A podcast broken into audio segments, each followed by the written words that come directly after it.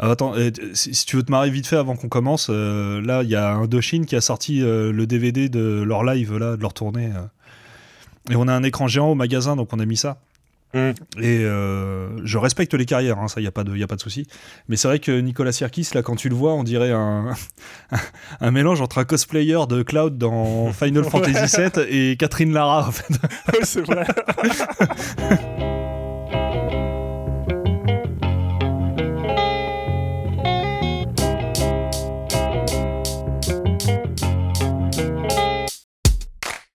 Salut à tous, bienvenue dans le Polypuscast. Euh, Aujourd'hui, émission un petit peu spéciale où euh, je reçois un invité que vous connaissez peut-être. Euh, C'est Nicolas, aka euh, Destinova, aka anciennement euh, Murasame, aka il y a eu autre chose avant ou pas? Non, non, non. Il n'y a pas de place cachée? Non, il n'y a pas de place cachée. Normalement, normalement, tout y est, là. Ok, bah super. Et donc moi je suis Julien et c'est parti.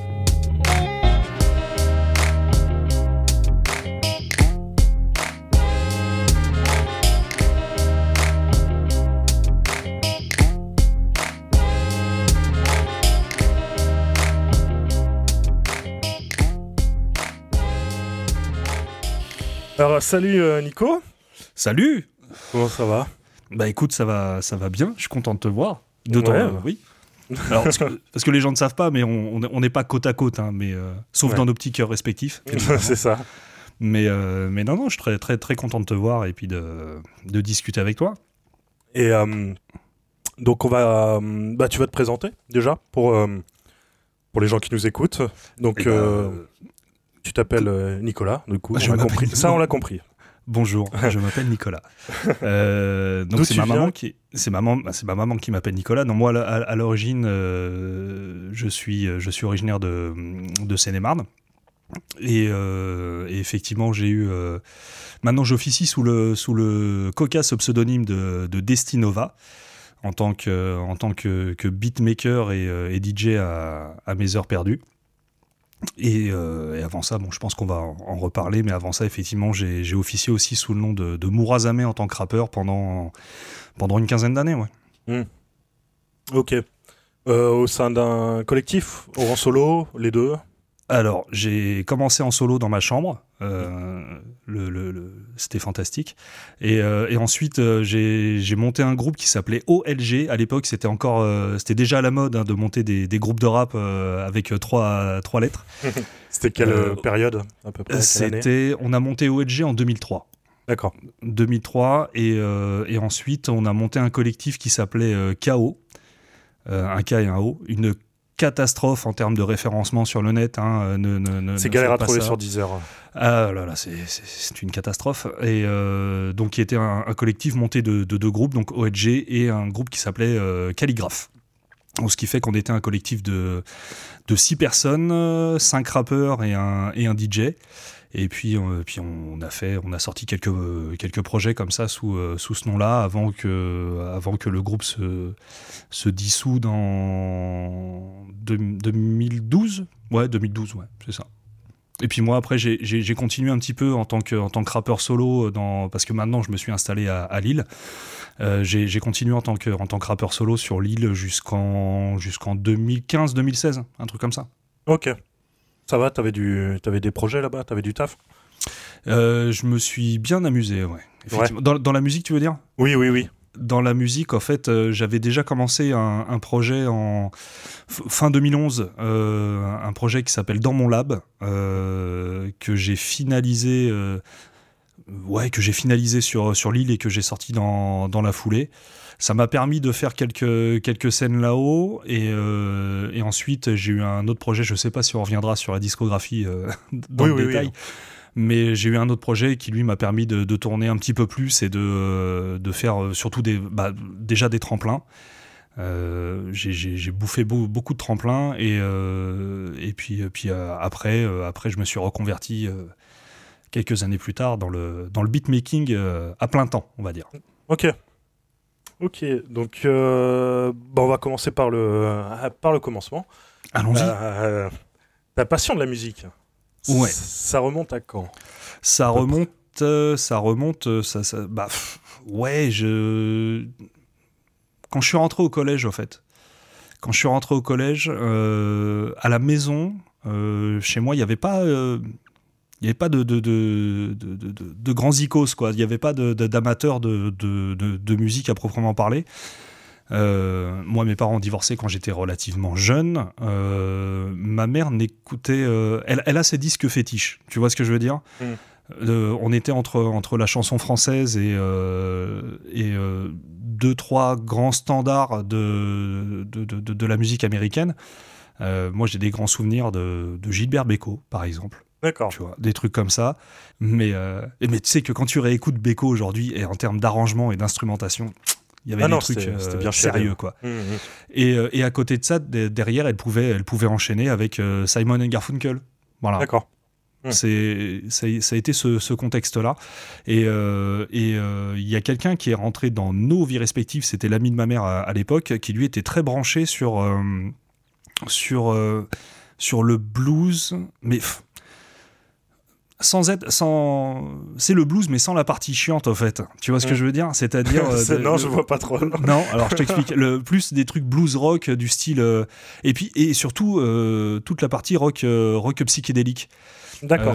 Des groupes comme Camel enfin il est arrivé avec toute une cargaison. Lui par contre il, aime la musique. Rock progressif tu vois que tu veux dire ce genre de truc? Ouais, voilà, progressif, oui, psychédélique, pourquoi n'importe quoi. Bon, c'est un peu lié à l'époque. Ouais et euh, enfin des, des, gens qui fumaient des trucs bizarres. Et euh, des camels.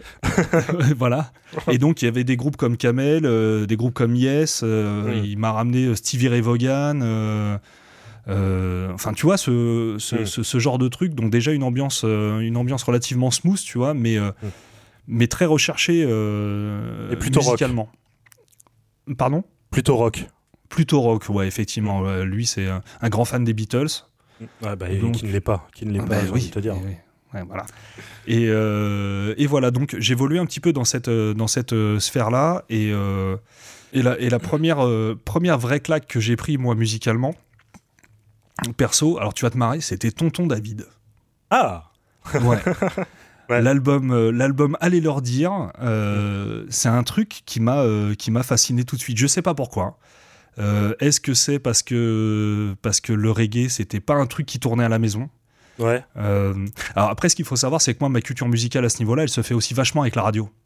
D'accord. Donc, quoi de la euh, dance? À l'époque c'était la dance ou Eh bah pas tant que ça figure-toi parce que parce que le, moi ce que j'entendais à la radio t'avais bah avais ce genre de choses t'avais hmm. tonton David qui passait mais c'est là aussi où je découvre Gainsbourg d'accord bizarrement tu hmm. vois puis bon, tout, tout, tout, toute, la grande, toute la grande machinerie qu'on a, euh, qu'on a à l'époque sur les, sur, les, sur les ondes FM. Et donc Tonton David. Je suis à fond sur Tonton David, c'est génial, c'est le meilleur chanteur du monde, euh, voilà, euh, c'est mon ami pour la vie. Et, et, et, un petit peu plus tard, ma première grosse gifle, c'est NTM. D'accord, ah ouais. Et NTM, mais ça, je l'ai su euh, a posteriori. C'est-à-dire que NTM a leur troisième album. Moi, je ne savais pas qu'il y avait euh, deux albums avant. Donc, c'était l'album Paris sous les bombes. Et j'entends un truc, encore une fois à la radio, j'entends le morceau Tout n'est pas si facile. Et ce truc-là, mais il me retourne le cerveau. En fait, euh, je ne sais pas. juste pour t'expliquer l'état d'esprit dans, lequel je suis à ce moment-là, c'est-à-dire que j'entends une musique que je n'ai jamais entendue, mmh. en l'occurrence le rap, Ouais. Ah oui, c'est ça. T'avais euh, zéro. Euh, ah ouais, non, non. Mais, mais, en fait, moi, les seuls, euh, à vrai dire, les seules, les seules approches que j'ai du rap à ce moment-là, dans ma banlieue lointaine, c'est MC Solar bouge de là, parce que c'était tabassé à la radio, et, c'était Je danse le Mia, que moi je percevais déjà comme l'hymne du camping, quoi, tu vois ce que je veux dire Oui, oui. tu vois, donc. Ah, ce n'est pas faire offense à. Ah non, non, mais c'était le but. À, justement, eux-mêmes le décrivent comme étant euh, l'hymne bah, du camping. C'est la parodie. Hein, euh. C'est ça, exactement. Et, euh, et, je prends ce truc-là, donc ce morceau qui s'appelle Tout n'est pas si facile, et au niveau de, de, de, de l'instrumentation, de ce que les mecs disent, de... et en fait, il y a un truc qui me perturbe très tôt, parce que là, j'ai quoi? J'ai 12-13 ans Ouais, ça sort en 95, c'est ça, j'ai 12-13 ans. Et euh, les mecs te parlent déjà avec nostalgie d'un truc que moi je viens de découvrir. Parce que c'est ça, au fait, le, le, le, thème de cette chanson. Les mecs te, te, te, te disent Ouais, mais nous, il y a 10 ans, le hip-hop, c'était pas comme ça, c'était machin. Donc les mecs te parlent de nostalgie d'un truc que toi, tu viens de découvrir. Je dis Alors attendez, arrêtez tout. Et qui est même tout neuf pour la plupart des gens d'ailleurs. mais bien sûr, parce que ça aussi, je l'ai compris plus tard, c'est le premier euh, succès radiophonique euh, et vraiment gros succès commercial de NTM, c'est cet album-là, mm. Paris sous les bombes. Et là, euh, là c'est terminé. Là, je crois qu'à ce moment-là, ça, ça m'a verrouillé la tête. c'est cette musique-là et rien d'autre. Et, et, après, je suis parti en couille. On t'arrête plus. Après, c'est terminé. Tu faisais, les cassettes euh, dans la cour du collège ou ce genre de choses Ah ouais, ouais, c'était, c'était n'importe quoi. Hein. C'était n'importe quoi. Et oui, bah, en plus, c'est intéressant ce que tu dis parce que ça, ça coïncide en plus à une période où bah, tu, te construis, en fait, mm. euh, d'un, point de vue, euh, d'un point de vue culturel au sens large du, du terme. Et. Et en fait, c'était t'es bête un petit peu quand t'es jeune, tu dis ah ça c'est mon truc, il y a que moi qui le connais, ça vient de passer sur Fan Radio, tu vois ce que je veux dire Mais t'es tout seul à le connaître, il y a pas de souci. Et puis tu discutes avec euh, avec d'autres types euh, au fur et à mesure que tu passes les classes au collège. Et j'arrive en quatrième et je tombe sur un mec qui est encore qui, qui, lui est, dedans. Mais il est dedans à fond de, à fond de balle quoi. Et là il, il me fait toute ma culture et les cassettes et puis les voilà on se prête des CD machin Souvent, on les rend pas. tu, connais le problème. donc, euh, donc voilà. Et puis en plus, euh, moi, j'estime que j'ai découvert. j'ai découvert le rap français, d'ailleurs c'est important de, de, le préciser. Je viendrai au rap américain un petit peu plus tard, mais le, je découvre le rap français à ce qui est pour moi l'âge d'or de cette musique. Voilà, mais je précise, j'ai 40 ans. Oui. S'il y a des auditeurs plus jeunes qui nous, écoutent, pour eux, le dernier âge d'or, c'était 2015. Voilà. Oui, non, mais le, l'âge d'or, quand le style a vraiment explosé, c'était ça, c'était 95-2000, euh, quoi. Enfin, Exactement. C'est-à-dire que euh, dans, dans, la même foulée, on a, euh, on a bah, la compilation au style hip-hop qui, qui, sort. on a la bande originale de Ma Cité va craquer. Mm. La bande originale est aussi bonne que le film est naze. Ça, c'est important de le dire. Mais euh, après, il y a, y, a, y, a, y a, comment dire, il y a des, compilations comme L432, euh, voilà, ce genre de choses. Et puis, c'est aussi le moment de, de, de, l'avènement des premiers gros succès de l'histoire du rap français. Mm. Euh, il y a Doc Gineco qui arrive. Et là, c'est n'importe quoi. Et puis derrière, il y a, y a l'école du micro d'argent d'Aya, mais là, emballé, c'est pesé, terminé. Oui, c'est clair. après, il en sortait tous les jours après. Bah ouais, bah, c'est mort. Mais moi, moi à, ce moment-là, c'est mort. Euh, le môme était irrécupérable. Mais c'est vrai que le, rap américain, finalement, à part euh, Dre, euh, California Love, moi, enfin les souvenirs que j'ai du collège, tu vois, à part ce genre de morceaux, c'était pas, c'était pas aussi installé dans, dans, dans, le, dans la culture populaire. C'était vraiment plus les morceaux de rap français. Bon, je te parle d'un moment où c'était genre alliance. Pour moi, le rap, c'était alliance ethnique, tu vois, à l'époque. Ouais, ouais. Et ouais, du coup, tu, une fois que tu es rentré dans le rap, tu t'as as pu écouter euh, autre chose Enfin, les autres styles, euh, ça a été. Euh, ah, ça a été. Ça, ça, a été. Je suis rentré dans une espèce de forme d'autisme. Hmm. Tu vois, sans. Alors c'est vrai que j'utilise ce terme-là. Maintenant, il faut faire attention et tout machin. Mais oui. c'est vrai que j'étais. Sans offenser les autistes. Sans. voilà. pardon, pardon. Ah non, non, moi. À, partir du moment. Voilà. À partir du moment où j'ai découvert ce genre musical-là, il fallait que je comprenne. Il fallait que, il fallait que je comprenne. Euh, d'où ça venait.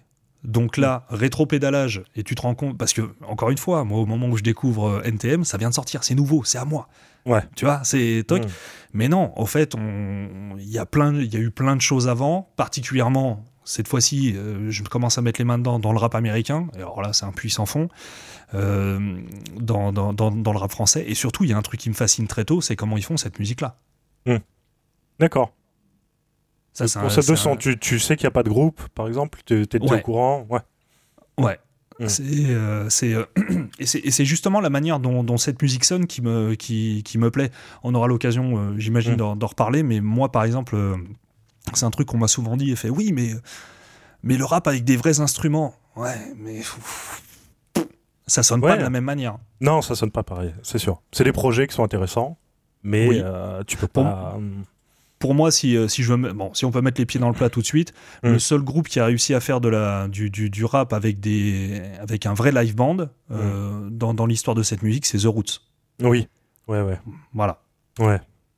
Après, Non, mais c'est cl- oui, c'est clair. Bah après, il y a cette culture euh, américaine de la musique, enfin de la musique noire américaine, justement du jazz, de la, ça. de la soul, ce genre de choses. Nous en France, il y a eu quoi? Il y a eu l'Hippopets Bar là de, de Oxmo De- Puccino de par Oxmo exemple. Puccino, euh, je pense à, je pense à Hocus Pocus. Ah, ils avaient un groupe aussi? Ouais, ouais, ouais. D'accord. Ouais. Euh, Hocus Pocus. Il y a euh, eu Bita il y a eu- Saillant, bah, qui était chanté en ricain. Ouais, Euh, qui était, qui était très c'est mineur. Ouais, puis c'est mineur. Ouais, ouais, oui. Excusez-moi, pardon. Non, Je- mais le groupe était pas mal. Enfin, il y avait, euh, au niveau musique, c'était pas inintéressant. Il y avait des trucs un peu sympas. Ouais, dans, en termes de compo, ouais, je suis, je suis d'accord. moi. Mais bon, ouais. du- donc là, euh, à partir de là, c'est, tu comprends. T'as pas voulu t'acheter euh, des platines, par exemple, ce genre de choses. t'as- t'as- Mais si, bien sûr. Mais bien sûr. Et, euh, tous les fans de hip-hop de l'époque, euh, un petit peu fauchés, se souviennent de cette fameuse platine BST. C'est, on, on rêvait d'avoir des, des MK2 techniques et tout, puis à un moment donné, tu regardes le prix, et puis bon, bah, tu te rends compte que tu habites en HLM et qu'il va falloir se calmer très vite, tu vois. Mais, euh, mais si, si, bien sûr. Acheter des platines, des machins. En fait, on veut tout acheter, on veut tout faire. On, veut, on, veut tout, on- on veut tout comprendre. Je pense que c'est euh, c'est un peu le même processus pour quelqu'un qui, euh, qui, qui, qui, qui, qui a, qui a ce même genre de claque dans le, dans le, dans le rock, par exemple, où d'un seul coup, le mec, euh, du jour au lendemain, il veut être à la fois euh, batteur, guitariste, bassiste et, euh, et clavier, quoi, tu vois. Ouais, Euh, ouais. C'est c'est un, Ou c'est un même peu juste le- avoir une guitare, tu vois. C'est, euh, c'est un peu. Ouais. juste avoir une gratte, tu serais trop content. Tu vois. C'est ça. Et, et bah tiens, et c'est intéressant ce que tu dis parce que moi, c'est un truc qui m'a qui m'a tout de suite euh, parlé. C'est le fait de me rendre compte que ces mecs-là font de la musique sans avoir la moindre notion de solfège. Mm. Tout de suite, c'était une manière d'appréhender la musique qui, est- qui n'était pas académique. Ouais. Voilà. Mm. Euh, arriveront plus tard la compréhension de, de ce qu'est un sample. Et là, ah, et bah, tu sais quoi, c'est à ce moment-là où, euh, quand, quand je comprends effectivement le, le concept du, du sampling, Ouais. c'est à ce moment-là où je, où je m'ouvre les, les chakras sur, La culture musicale. sur plein de genres musicaux, Mhm. euh, et particulièrement la, la musique noire américaine. D'accord. Ah oui, tu le- découvres que tel morceau, il vient de chez James Brown ou de chez. Ah ouais, euh, voilà, euh, James Brown, c'est comme ça que je découvre. je euh, Ouais, c'est comme Hmm. ça que je découvre Nina Simone, c'est comme ça que je découvre euh, même certains, certains c'est comme ça que je découvre Rachmaninoff, tu vois. Enfin, Ouais. il y, y a des trucs, tu dis, ah ok, donc ces mecs-là qui font cette musique-là, en fait, ils vont écouter ce truc là-bas, euh, voilà. Mais Ouais. aussi parce que ça fait partie, euh, je parle pour les rappeurs américains hein, particulièrement, Oui, oui. ça fait partie de leur, de leur histoire euh, culturelle. Ouais, ouais. En rap français, c'est plutôt quoi, le, du coup, le, en sampling, d'après toi, au début? Vers quoi il se tourne Ah bah, mais ils samplent le même truc que les Américains. Ok. Ah ouais, ouais, ouais. Ils Ok. samplent les... Ah ouais, vraiment. hein. Ils samplent vraiment les, les mêmes trucs que, que, que les Américains. Ce n'est que beaucoup plus tard où, euh, où les mecs vont commencer à regarder un petit peu dans, dans, dans leur patrimoine. Mm. Euh, je, pense à, je pense à un morceau de Roca, je sais pas si tu te souviens de, de Roca, un, un rappeur de- d'un groupe qui s'appelait La Clica, qui Mm. lui avait samplé euh, Michel Berger. D'accord. euh, pour un morceau qui s'appelait Les Jeunes de l'Univers. Et, euh, et je crois que même en vrai, les premiers à l'avoir fait, c'est I Am, puisqu'ils avaient samplé le Requ- Requiem pour un con de, de Gainsbourg, hein. euh, sur un morceau qui s'appelait euh, Hold Up Mental en 91. Ok. Voilà. C'était sur un album ou c'était des mixtapes dans son patrimoine à ce moment-là. C'était un album ou c'était des mixtapes, ça, à l'époque? Le truc de IAM Le truc de I Am, c'était la phase B d'un maxi, en fait. Ok, d'accord. Ouais. Donc tu t'ouvres, au- quand- grâce au sampling, tu t'ouvres à d'autres styles de musique et, Mhm. et tu commences à, à vraiment écouter des styles ou c'est juste les morceaux euh, que Non, tu c'est juste les morceaux. Non, non, ça serait, ça serait quand même bien, bien hypocrite de ma part de dire ah oui, j'ai- écouté toute l'œuvre de Nina Simone euh, parce que non non je vais je vais écouter les morceaux et encore une fois je suis toujours dans cette démarche où je cherche à comprendre comment les mecs font D'accord.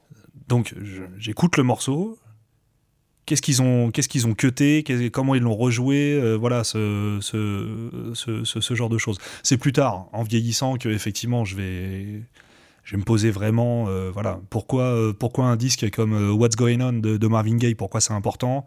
Ouais. Pourquoi, pourquoi comment il s'appelle Bob James, pourquoi c'est si important? Pourquoi Je connais pas Bob James. Bah, c'est quelqu'un qui a été très samplé par Rick Ross, tiens. Ok. Voilà. Voilà, et, et puis à côté de ça, ça m'ouvre aussi à d'autres genres plus contemporains qui eux aussi utilisent le sampling pour faire d'autres musiques. Euh, il y a la house, forcément, euh, parce que euh, au moment où où il y a cette espèce, encore une fois entre guillemets, d'âge d'or du, du, rap français, il y a l'émergence aussi de la French Touch dans, mm. Dans, dans, dans l'électro. à un moment donné, j'ai une oreille qui traîne aussi du côté de, de l'Angleterre, et puis ah, Portiched, ah, mm. Massive Attack. Mm. Tu vois, il y a, y, a, y a, ce genre de truc où les mecs ont les, mêmes, les mêmes techniques de production, mais pour faire une musique différente. Ouais. Donc euh, c'est voilà, il y a, y a, plein de choses qui s'entrechoquent. Euh, beaucoup trop d'informations pour euh, pour mon petit cerveau à l'époque. Et eh ouais, peu de temps, peu de temps et beaucoup à découvrir. C'est ça, exactement. et tu commences à écrire déjà à ce moment-là quand tu découvres le rap ou tu ça c'est venu plus tard? C'est venu un petit peu plus tard. je... En fait, il y, a eu deux albums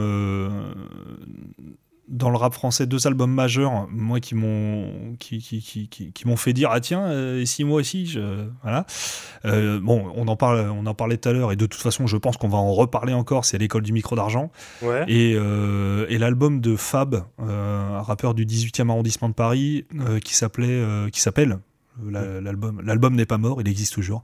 Euh, non plus n'est pas mort.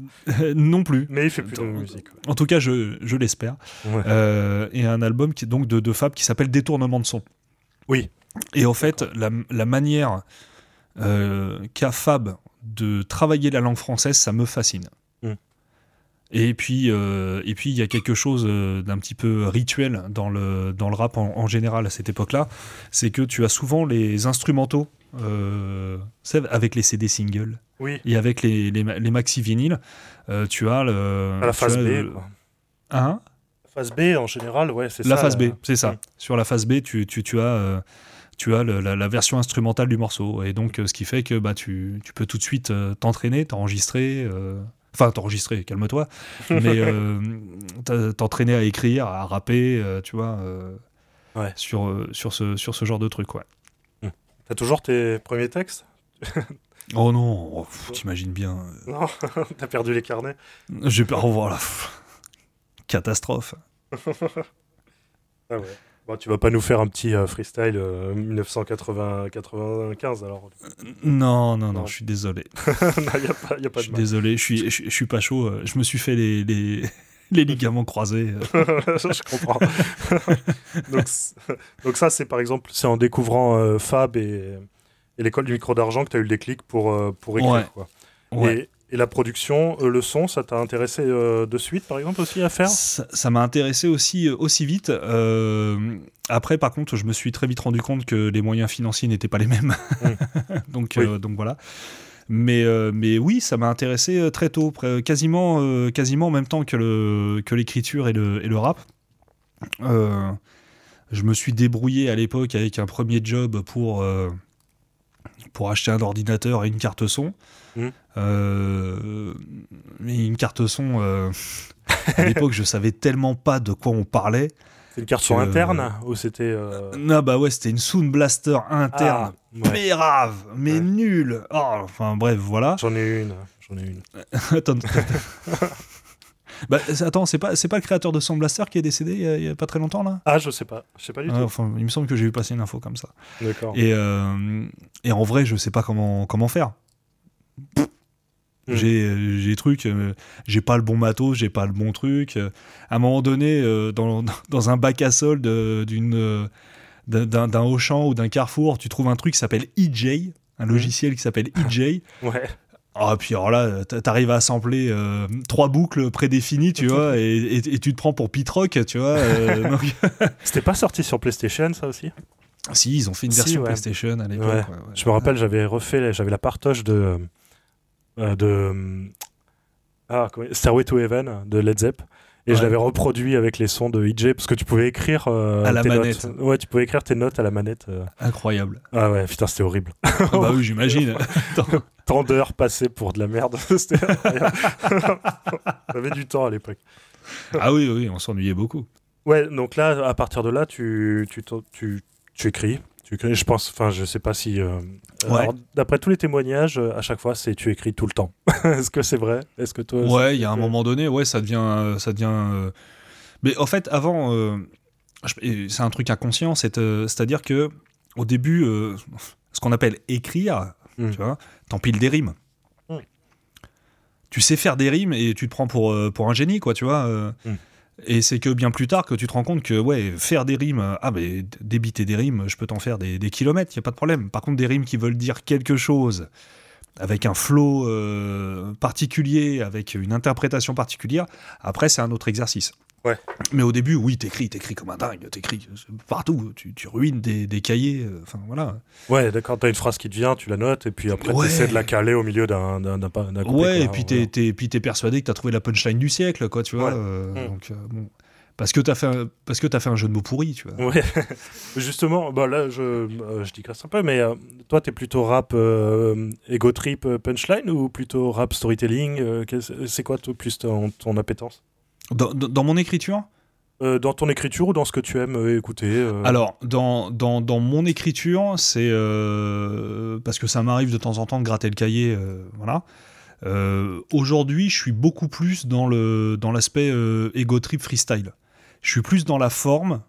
J'aime le j'aime le beau jeu, Ouais, voilà, que dans le fond. Parce qu'à un moment donné, pour faire du fond, bah faut avoir un truc à dire en, en vérité. Tu, tu vois ce que je veux dire? Donc de Mm. temps en temps, ça se trouve, tu vas avoir un truc qui te touche et euh, tu vas écrire un vrai beau morceau, voilà. Mais euh, mais euh, on va pas se mentir. Moi, ce que j'aime, c'est euh, voilà les allitérations, et les assonances, les machins, les trucs. la jouer avec le rythme et que ça sonne bien. Quoi. Ouais, c'est ça. Et, et ça, tu vois, par, par contre, ça m'est venu, ça m'est venu un petit peu plus tard quand je me suis vraiment intéressé au rap américain. Ah ouais? Ah ouais. ouais, ouais. Tu t'es intéressé Le- aux paroles aussi à ce qu'il racontait Ou c'est plus le. le- le- C'est venu plus tu tard. parles rythmiquement euh, C'est ryth- ry- rythmiquement en fait. Euh, le- la, la manière dont les mecs, euh, dont les mecs euh, construisent leur, leur rime, la manière dont ça tombe, euh, l'interprétation, tout ça, voilà, ça c'est un truc. euh, je dis ah mais ouais, mais ouais, ok, d'accord. C'est c'est un, un autre exercice. Ouais. Euh, parce que des mecs qui écrivent bien dans le rap américain, en vérité, historiquement, il y en a pas des masses. Et il y a un moment donné, il faut, faut, faut qu'on se mette d'accord aussi sur ce qu'on appelle la belle écriture. Euh, la, la- la belle écriture, pour moi, ce n'est pas dire quelque chose de beau. C'est euh, c'est la manière de l'amener. Euh, tu vois, pendant très longtemps, bah, on, on a le même âge, donc on a tous entendu ce truc-là. Ah, mais MC Solar, c'est quelqu'un qui sait écrire. Ouais. On dit c'est le Gainsbourg du rap, mais parce qu'il a cité Gainsbourg à un moment. Ouais, non, mais voilà, c'est ça. Moi, je suis désolé, euh, avec, euh, avec le recul, euh, un mec comme Booba écrit bien mieux qu'un mec comme Solar. Un mec comme, comme Alpha One, par exemple, écrit bien mieux qu'un mec comme Solar. Et puis, euh, et puis, et puis, il y a, il y, a, il y, a, il y a pour moi mon, mon maître à penser, Akhenaton. Bon, bah, voilà. Euh, je préfère, je préfère, euh, je préfère une formule bien amenée que une grande phrase pompeuse, euh, tu vois, où tu vas me dire des choses très intelligentes, très réfléchies, mais avec un flot de merde. Ouais. Écris un bouquin. Oui, tu, m'intéresseras vraiment plus euh, qu'à ce niveau-là. Mais euh, il y, a- il y a un moment donné aussi, ça c'est un truc. Je suis en train de digresser comme un gros cochon. non, non, mais, mais euh, vas-y. mais il y a un, un- un moment donné, c'est un petit peu moins le cas maintenant de- de- depuis quelques années, mais on, on considérait les rappeurs comme des, euh, comme des, éducateurs, comme des éducateurs spé au fait. Ouais. Alors que ces mecs-là étaient juste des musiciens. Mm. On leur demande de faire de la musique. Ouais, mais il se Pas retrouvait avec cette pression sur les épaules, euh, ouais, de. de- Ouais, non mais voilà. Ah mais oui, mais dans les textes, tu incites à... Mm. Excuse-moi. Oh, les rappeurs sont misogynes. Ah bah c'est sûr que femme Ouais. des années 80, euh, tu, vois, euh, oui, c'est clair. tu vois, Michel, euh, bon bah voilà quoi, tu vois. euh, Non, mais c'est clair. C'est vrai que c'est intéressant ce que tu dis, c'est que comparé à d'autres arts, on considérait pas ça comme de la fiction, alors que dans la pop, tu pouvais, tu peux raconter de la fiction, mais le rap, on considère que ce que tu dis, c'est la réalité en fait. Tu vois, il y a C'est ça. Si tu, si tu regardes un film de Scorsese, tu vas être mafieux. Mm. Tu vois ce que je veux dire? Oui, c'est à premier degré. Voilà, exactement. Tu regardes Brian De Palma, bon bah Scarface, tu vois, c'est terminé, tu vas finir Anthony Montana, euh, ça, va être, ça va être très compliqué pour toi. Et, et c'est vrai que pendant très longtemps, on a, on a refusé le droit à la fiction au, au rap, particulièrement au rap français, parce qu'aux États-Unis, ils n'ont pas ce genre de problème. hein. Mm. Euh, Ouais, ouais, mais il y a tout un folklore après là-bas qui s'est construit mais dès le début, quoi. ça, ça vient de chez eux. hein. Ouais, c'est sûr. Euh, au niveau de l'écriture, bon, on a, déjà un petit peu répondu, mais au niveau de l'écriture, par exemple, euh, euh, tes influences dans le style, ça a été, plutôt qui? Ça a été, ça ça a été Akhenaton, ça a été Fab, j'en ai déjà parlé tout à l'heure. Ça a été, ça a été un mec comme Booba aussi. Euh, Booba, quand, euh, quand, euh, quand, quand il est arrivé, le mec euh, faisait des rimes quand même assez incroyables. Il faisait rimer des mots qui n'étaient pas censés rimer entre eux. Mm. Euh, ça a été énormément de choses, au fait. Parce qu'au bout d'un moment, j'étais vraiment boulimique de, de, de, de ce truc-là, de cette musique-là. J'ai j'ai essayé de tout écouter. C'était bien avant l'ère du streaming, on avait Mhm. le temps d'écouter les disques. Oui, oui, bah, Euh, t'en achetais voilà. un, tu le, tu le rinçais, quoi. Tu le rinçais, et puis, euh, et puis mine de rien, euh, je sais pas si tu t'en rappelles, on avait une presse spé qui était, euh, qui était ce qu'il était, mais euh, je me rappelle d'un magazine comme Groove, par exemple, où tous les mois tu avais un, un CD euh, avec le magazine. Ouais. Et tu ruinais le truc, euh, tu vois, c'était... euh, T'avais l'impression d'acheter un CD gratuit, alors qu'en fait, il était pas gratuit du tout, mais bon, bah, c'est pas grave. oui, Mais, euh, mais c'était ton moyen de découvrir euh, de nouvelles choses. ouais, ouais, ouais, ouais. Si t'avais ouais, pas un- des, des, des grands euh, qui, qui écoutaient déjà ça et qui pouvaient transmettre le, le flambeau. C'est exactement ça. Ah puis en plus moi je me suis fait niquer sur l'affaire. Moi je suis l'aîné de la famille donc donc il y avait personne pour me pour, me- pour me dire tiens vas-y écoute ça. Je me suis je me suis débrouillé tout seul et puis après il y a eu il y a eu euh, alors fait euh, fait euh, intéressant c'est que moi mon lycée je l'ai fait en internat. Mhm. Et j'étais avec, dans- j'étais dans une piole avec avec trois trois mecs, dont, dont un qui est toujours un ami aujourd'hui, voilà, qui on était tous des fans de rap. D'accord. Et ce qui fait que euh, on est dans les ouais, on est en 98 99 là où il y a énormément de sorties et des sorties importantes dans le rap. Euh, on avait des missions. Mm. C'est genre, euh, bon, moi j'achète ce disque-là, toi tu prends celui-ci, toi tu prends celui-ci, hop, on se revoit la semaine d'après, tiens, je l'ai écouté, tiens, on se passe les trucs et tout. Enfin, enfin, c'était, euh, c'était foisonnant, quoi, ce- à, à- à ce moment-là, ouais. Donc, ce qui fait que, en, en termes d'affluence sur l'écriture, il y a eu énormément de. pff, tous te les citer, ça serait, euh, Non, non, ça ça va serait faire très très compliqué. ouais, ouais. Mais Ouais, euh, c'est surtout on va- Kenaton, Fab et... Ouais, ouais, ouais. Et puis, et puis on va dire, ouais, toute la, toute la scène qui a, qui a émergé entre, euh, entre 96. Ouais, à partir de 96, parce qu'après, même dans les années 2000, un petit peu plus tard, quand, euh, Mm. quand on a grandi, Et t'avais des mecs... grandi, tu vois. Oui, Hein non, euh, pardon, euh, t'avais des mecs autour de toi qui, qui rappaient? Tu connaissais un petit peu des gens qui, étaient, euh, qui, qui, qui pratiquaient? Alors, chez moi, euh, donc je suis originaire d'une ville qui s'appelle Coulommiers. Euh, chez moi, j'en connaissais pas directement au départ.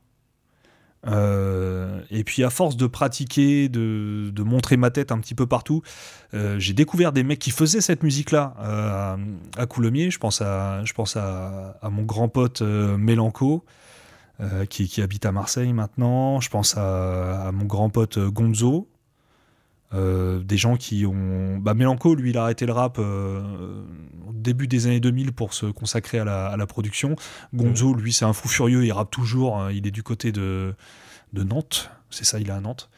Euh, et c'est là, oui, effecti- effectivement, j'ai découvert qu'il y avait d'autres gens qui partageaient aussi ce, ce truc-là. C'est quand tu commences à te mettre à, à ce truc-là, c'est un petit peu ton, ton jardin secret, en fait. Tu le fais pour toi, tu euh, as peur que les gens comprennent pas et tout, euh, machin. Et puis, euh, et puis au bout d'un moment, tu tombes sur d'autres mecs euh, bah, qui, qui sont aussi, aussi flingués que toi dans leur tête. Et, et ouais, on, on se comprend très vite. Ouais. Voilà. À partir de quel moment t'as vou- t'as voulu t'y mettre sérieusement? Ça, je peux le dater directement. je vais la refaire pour le monteur, pardon. je l'ai dit ça, je peux le dater euh, directement, c'est en 2003. Ok. 2003 vient, tu vois comment la vie est, est foutue. euh, Je me retrouve en CFA euh, dans une ville voisine à la mienne. avec une meuf dans ma classe euh, qui me dit euh, mon mec fait du rap ah ouais super bah en plus il a un magasin il a un sketch shop et tout euh, c'était à Meaux Mm. donc Meaux 77 represent et je dis ah ouais et tout machin bah ouais ça serait bien que tu passes au magasin et on passe au magasin et tout effectivement et puis le mec est cool on discute lui il est content de voir un, autre jeune qui fait du rap et tout machin il était un petit peu plus âgé que moi et, euh, et puis, euh, il y, a, y, a, des potes à lui qui passent régulièrement. Parmi ses potes, il y a un mec avec qui je, je branche vraiment bien. Euh, il m'invite sur une mixtape, je vais rapper. Le mec me dit J'aimerais bien qu'on monte un groupe. Ok. Ah, j'ai un beatmaker sous la main. Ok. Et il me présente le beatmaker. Et ce beatmaker, en fait, c'est DJ Locut. D'accord. DJ Locut, qui, qui, bah, qui aujourd'hui DJ Lockett, à l'époque où je le rencontre, il voulait arrêter de faire des instrus rap. Voilà. Aujourd'hui, c'est le DJ euh, sur la tournée de Rockin' Squat. D'accord. Ah oui, il bosse avec Rockin' Squat. Voilà. Hmm. voilà. Et, euh, et la rencontre avec, euh, avec Lockett, ça a, été, ça a été déterminant. Ça a été déterminant dans le sens où c'est quelqu'un qui m'a appris déjà dans un premier temps la rigueur. Tu veux travailler, tu veux faire du rap? Ok, d'accord. Commence par arriver à l'heure ça commence, euh, c'est tout simplement euh, par ça, quoi. Ouais. Et, euh, et, au fur et à mesure. Un peu autoritaire, le mec, déjà. Ouais. ouais, mais, mais, mais bienveillant. Et bah, tu vois, regarde, ce que je te disais tout à l'heure, c'est que je te disais, ouais, je me suis fait niquer, c'est moi l'aîné. Et bah, d'un seul coup, j'avais ce mec-là un petit peu plus âgé, un petit peu plus avancé, lui, dans, sa, dans ses connaissances techniques de, de la musique. Euh, et puis lui, il voyait en face que moi, j'avais envie de faire, quoi, en fait. J'avais envie de faire et j'avais envie de bien faire.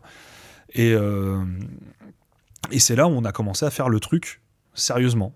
Euh, d'abord à deux, ensuite à. Alors, la personne avec qui on, devait monter un groupe à la base, je l'ai plus revu au bout de deux mois. Bon, c'est pas, pas très grave.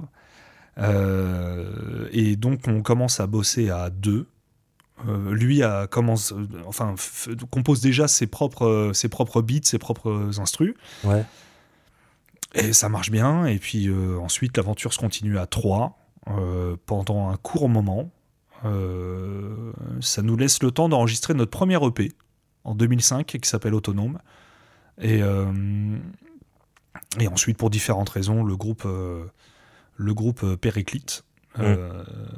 mais le, troisième membre fera un, retour fracassant dans ma vie, euh, spoiler alerte. Un, petit peu plus tard, voilà. Euh, et, euh, mais par contre, par contre, on a une quatrième personne qui tourne autour de nous à, ce moment-là, c'est c'est le bien nommé Shenji, qui intègre le groupe un, un, petit peu plus tard. Donc ouais, 2003, c'est le moment où euh, ouais, vas-y, le rap c'est ma vie, euh, je suis Jay Z, euh, je vais tout niquer. Ouais. Et vous êtes où là? Vous êtes basé où à ce moment-là? C'est sur Coulommiers, sur Meaux oh, on est sur Meaux, on est sur Meaux, ouais. Ouais. Ouais, on est sur Meaux. Ouais. Alors il y, a des, y a des têtes un peu qui viennent de Meaux. Enfin, il y a des, il y a eu bah, Ma Cité va craquer a été tourné là-bas d'ailleurs. Ma Cité va craquer a été tourné là-bas. bah oui, parce que le réalisateur Jean-François Richet, il me semble qu'il est, qu'il est originaire de, de les Meldois. Ouais. Euh, il y a qui? Il y a comme rappeur à l'époque, il y a Mystique euh, qui, qui, est là-haut. Qui, qui, fait partie d'un groupe qui s'appelle les Bloodia de la face Est. Euh, il y a des mecs comme Arco.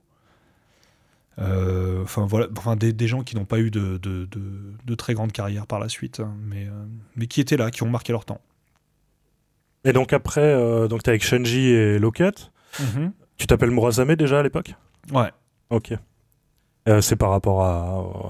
c'est une connerie, euh, c'est une connerie euh, dans, dans, dans, dans, la hiérarchie, on va dire. Alors je, dis ça avec une vision très occidentale de la chose, hein, attention. Hein. Dans la hiérarchie des lames au, Japon, en fait, le, le, le Murazame est la plus grande des lames.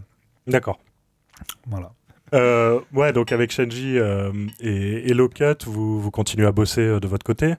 Ouais ça, ça, avance comment? Donc vous sortez votre EP là, comme tu as dit euh On sort le, le, EP autonome, c'est un truc qu'on distribue de la main à la main. C'est de l'autoproduit euh, home studio. Ah ouais, ah ouais, ouais, complètement, complètement. Et, euh, et, par contre, ce qui est, ce qui, ce qui devient intéressant pour nous, enfin pour moi particulièrement, c'est que c'est que je vois Locut travailler. Lui, il, a, il est ingénieur du son de métier. Donc je le vois travailler, je vois ce qu'il fait, euh, il me demande certaines choses, il a certaines exigences en termes de, positionnement de voix, de machin, de, sur, sur, sur, les prises et tout. Et, je le vois travailler, moi, il est, il est déjà sur Pro Tools, moi je viens à peine de craquer Acid, tu vois. Mm. voilà, euh, tu vois, je, je comprends pas tout, et c'est des choses que je comprendrai beaucoup plus tard, euh, quand, quand, je me mettrai full dans le, dans le travail de, production et de, et de beatmaking. Mais je regarde ce qui se passe par-dessus de son épaule. Ah ok, d'accord, tu fais ça comme ça. Le plugin, c'est ça que t'appelles un plugin? Ah, Ok, d'accord. Hmm. Euh, il travaillait sur quoi, lui? Sur euh, des vinyles ou des CD Comment il récupérait ses samples? Oh, c'est un mec qui travaille sur vinyle. Hmm. C'est un mec qui travaille sur vinyle. Euh, le cut, ouais, il est vraiment, il a vraiment cette, hmm. cette je vais pas trouver le mot. La fibre à l'ancienne, un petit peu. Cette fibre-là, voilà, c'est ça. Il a vraiment cette fibre où c'est quelqu'un qui est omnibulé par le, grain. Ouais. Il a besoin d'un grain, il a besoin d'une, d'une chaleur particulière dans, dans le son. Hmm. Euh, et, je le vois faire. Au début, je comprends pas. Et encore une fois, c'est en, vieillissant que tu, tu, finis par comprendre hmm. le, le, le, pourquoi du comment de, de, de sa démarche, en fait. Hmm. Et il y a toute cette époque donc, où on, on fait nos histoires de rap. Euh, on sort, on fait un, ce qu'on a, ce qu'à l'époque on appelait un street album, euh, qui s'appelle Hip Hop Therapy, qui nous permet de, bah, de nous amuser. Euh, et puis en plus, on est des gogoles à l'époque. On fait des, un projet comme ça, il y a 23 morceaux, tu vois. non mais, on est des gogoles. Vraiment, on entasse. Mm. et à l'occasion de l'enregistrement de, de, ce projet-là, donc on fait la connaissance d'un groupe qui s'appelle Calligraphe, Mmh. Euh, qui, sont pas du même coin. Qui sont pas du même coin, non, et, euh, mais qui travaillent de. Je sais plus, enfin bref, le plug à ce niveau-là, c'est Low Cut. Voilà, mmh. ils connaissent Low Cut, euh, donc, donc voilà. Et, et, on s'entend très bien, on fait un morceau ensemble, ça se passe très bien, et puis à force de passer du, du temps ensemble, ils nous invitent sur des tournages de clips, mmh. on les invite sur d'autres morceaux, et puis au bout d'un moment, on se dit, bah, venez, on monte un collectif temporaire, et on fait une mixtape. Mm. Voilà. Et, euh, euh, et, et, on fait une mixtape qui s'appelle Chaos Technique, avec des cas partout, parce qu'on est des, des cons de rappeurs. Euh, et, et, par contre, là, c'est la démonstration de force. Là, tu vois ce que je te disais, le, le, le, le côté plus assidu sur la forme que sur le fond. Mm. Là, c'est parti, parce que Calligraphe, Calligraphe, il y a quand même des champions chez eux. Un mec comme mm. Fête, un mec comme SP. Ouais, ils ont des styles très différents en plus. Oh mon dieu, et puis euh, faites rien que sa voix, sa manière d'écrire et tout, enfin c'est assez mm. dingue. Et en vrai, à chaque, à chaque, morceau, on se renifle le cul quoi. Mm. Chaque morceau, c'est à celui qui aura la, punchline, le machin, le truc, et ça donne des morceaux euh, vraiment mm. très cool. C'est une mixtape euh, qui est, qui est. Pour le coup, il y a que des phases B dessus. Il y a que des phases B américaines. D'accord. On est à l'époque de, de, MySpace et on la distribue. C'est pas Locut qui vous fait les sons, quoi. Non, c'est Locut qui mixe, qui s'occupe de toute la hmm. partie technique et qui les mixe même au platine euh, dessus. Parce que oui, apparaît, euh, apparaît euh, des logiciels comme Final Scratch ou Serato. Hmm. Donc ça y est, on peut commencer à scratcher avec, juste avec un signal sonore. Donc ça, ça, aussi, c'est la grande révolution. Les kinés ont, perdu beaucoup d'argent hein, parce qu'avant, ils, soignaient les DJ qui portaient des, bacs à disques. Maintenant, hmm. les DJ se pointent avec deux disques et un petit boîtier. Salut. Euh, euh, et, donc, ouais, on, sort ce truc-là. C'est, euh, ouais, comme je disais, c'est le, le début de MySpace. On la met en téléchargement gratuit. Et on sait pas comment on se démerde, mais on a de la presse dessus. Ah ouais? Ouais, on a, on a un taux de téléchargement qui est super violent. On n'est pas à l'époque de méga upload, de, machin, je mmh, sais mmh. plus ce que c'est le, le, lien à l'époque, mais c'est comptabilisé. Au bout d'un moment, genre au bout d'un mois, on voit 3000 téléchargements. D'accord. Ok, d'accord, très bien. Euh, et, voilà, et ce qui fait que ça nous incite à, partir dans un projet euh, plus consistant. Moi, entre-temps, vu que j'écris tous les jours, Locut me dit euh, Tu serais chaud pour une mixtape solo? Oui. je pars sur un projet solo qui s'appelle Impulsion, 24 morceaux, le truc je peux plus l'écouter aujourd'hui. oh là là, c'est ces danses comme c'est les brownies que t'as au kebab. Ouais. Ça fait 3 Ouais, ils sont cm mais, Ouais. mais en vrai, c'est, Ouais. un, isolant sonore, le truc. Tu quoi, le tu vois. trempes un peu, en plus il gonfle. ouais. Ah ouais, non, c'est, une éponge. Voilà. Bref, je, je sors ce truc-là.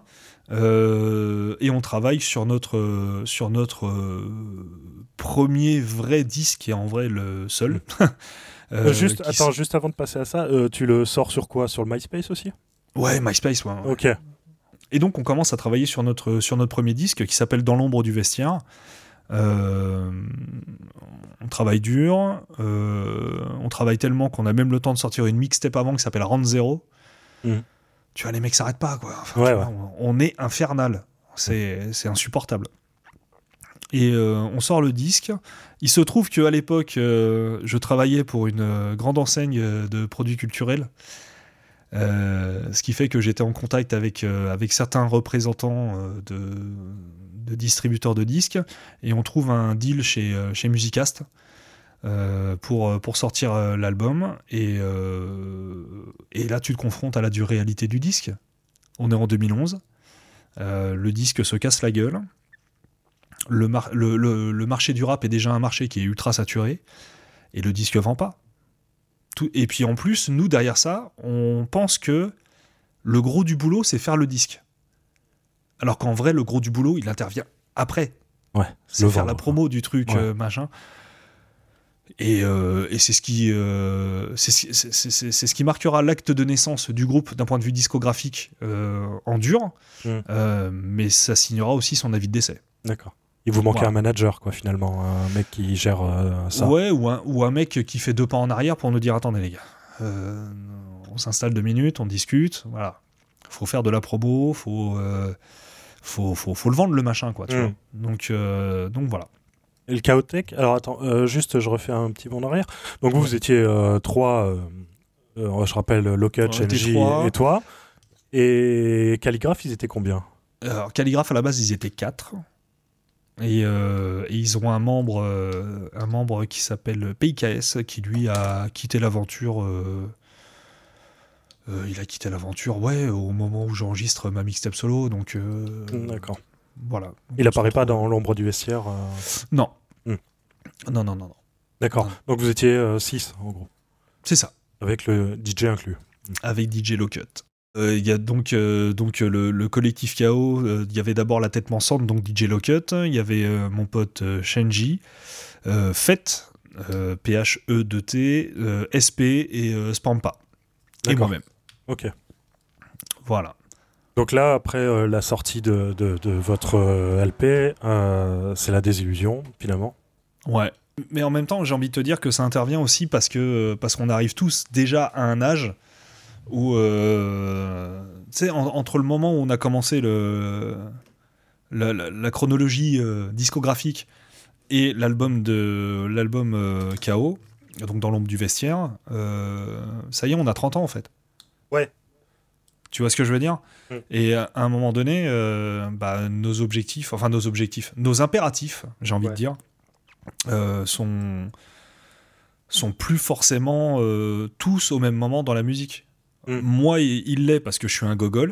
Mm. Euh, Oui, toi, t'es à fond dedans, c'est ce que tu veux faire. non, mais c'est, c'est, c'est- c'en est maladif, c'est n'importe quoi. Euh, mais euh, il y a des gens qui ont, qui ont des impératifs familiaux, des impératifs professionnels. et, et voilà, quoi. Donc, donc la désillusion, elle est, elle, est, elle, est- elle est- compliquée.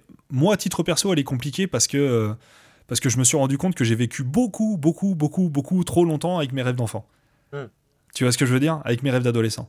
Et, euh, Et que tes comparses partageaient pas forcément. euh, mais non, mais je peux pas leur en vouloir. Non, non, vois, non, sans euh, leur en vouloir, mais finalement, tu te rends compte qu'ils avaient pas les mêmes objectifs, euh, peut-être. Ouais, ouais. Et ce qui fait que moi, à un moment donné, je, sans rentrer dans, dans le gossip, à ce moment-là, je rencontre quelqu'un euh, qui me sort un petit peu la, la tête de l'eau, enfin, euh, et qui me, qui me montre qu'il y a, y, a, y a autre chose que, que la musique. Euh, je sais pas si, euh, au final. euh, Elle a réussi, mais mais mais c'est à ce moment-là où moi je décide. En plus, moi je perds mon boulot à ce moment-là. Mm. Euh, à- et c'est à ce moment-là qu'on décide de s'installer loin de Paris, Donc, enfin, quand je dis loin de Paris. Loin, mais pas trop loin non plus. loin, mais pas trop loin. Mais en tout cas, de changer de décor, voilà. et que je décide de, m'installer à Lille. Ouais. Voilà. D'accord. Vous n'avez pas espéré peut-être continuer un peu des trucs avec euh, je, sais, sais pas justement euh, si Locust lui était chaud lui il a, il a continué à faire de la musique. Ah ouais, lui, lui il est piqué de fou. Hein. C'est encore sa vie aujourd'hui, euh, donc voilà. Mais non, non, je pense que j'avais besoin de, vivre un petit peu pour moi aussi à un moment donné. De changer d'environnement. ouais, voilà, exactement. Et donc tu arrives à Lille et qu'est-ce que tu Et eh bah à Lille, à Lille, je continue en tant que, que rappeur solo euh, sous le nom de, de, de Murazame et je sors un, projet euh, gratuit encore une fois qui s'appelle Dans mon lab. Ah, mais tu fais tout gratos toi aussi. Eh oui, mais attention, il euh, faut, faut, faut, replacer le contexte. Euh, le, la technologie qu'on a aujourd'hui, euh, on en parlait off, en off tout à l'heure, la, technologie, les plateformes de streaming, tu vois, c'était tout ça, ça n'existait pas encore. Ou du moins, c'était encore un stade embryonnaire. Et, et, le fait de sortir ce projet solo-là me, me, permet de, bah, de faire des concerts. Ça me permet de faire des concerts, ça me permet d'exister un petit peu euh, euh, médiatiquement sur la scène locale. Mmh. Donc euh, donc c'est cool. Et puis derrière, j'enchaîne avec un projet qui est un petit peu particulier. C'est que je suis contacté par un beatmaker ukrainien ouais. qui s'appelle Alf, qui fait partie d'un crew qui s'appelle Aromothérapie. Euh, Aromothérapie Ouais. Et, et, et qui, me, qui, qui, cherche un rappeur français, en fait, pour participer à un, de leurs projets. T'as trouvé comment? Bah, En fait, il contacte Locut dans un premier temps.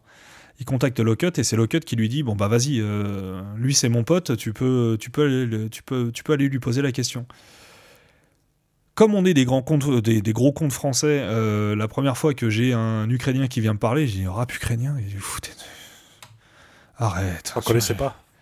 Bah non, je connaissais pas. Et puis pour moi, c'était un concept, quoi, tu vois. oui, oui, c'est vrai. Et bon, je peux t'envoyer un son, ouais, vas-y, tu vois. Mais euh, ouais. Tu veux être poli juste pour dire non derrière, quoi, tu vois. Sauf que le mec, en fait, il m'envoie un beat, mais de la folie, quoi. Le truc, ça défonce. Je dis ah ouais putain t'es sérieux et puis euh, je fais le donc je travaille avec lui hop on fait le on fait le couplet et tout machin chose un et puis on discute hein c'était un morceau à plusieurs?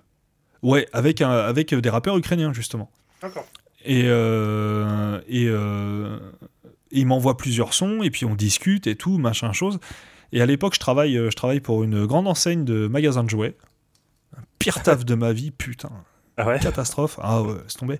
Et, euh, et j'ai une semaine de vacances. Et je lui dis, euh, bah tiens, regarde, j'ai une semaine de vacances. Tu m'as envoyé tant de prod. Je t'en plie une par jour et on fait un EP. Ok, chaud. Ah, t'es chaud. Donc, donc, des vacances pas du tout reposantes. Ouais. Euh, où en fait j'étais enfermé chez moi. Le matin, j'écrivais les morceaux, j'enregistrais l'après-midi, je lui envoyais ça, et lui s'occupait du mix euh, le soir, quoi. Tu vois. Ah, tu récupérais même pas des vieux trucs de carnet, quoi. Tu écrivais. Ah euh, non non non non, j'ai tout écrit euh, sur place et ça a donné un projet qui s'appelle 1800 km. Ok. Voilà. est disponible sur Deezer. Et eh bah écoute, je me suis rendu compte il y a pas très longtemps qu'il n'était plus disponible sur les plateformes. Ah. Voilà. Euh, aujourd'hui, j'ai beaucoup de mal à avoir encore des contacts avec, euh, avec cette équipe-là. Oui, parce que bah, les événements en Ukraine sont, sont ce qu'ils sont.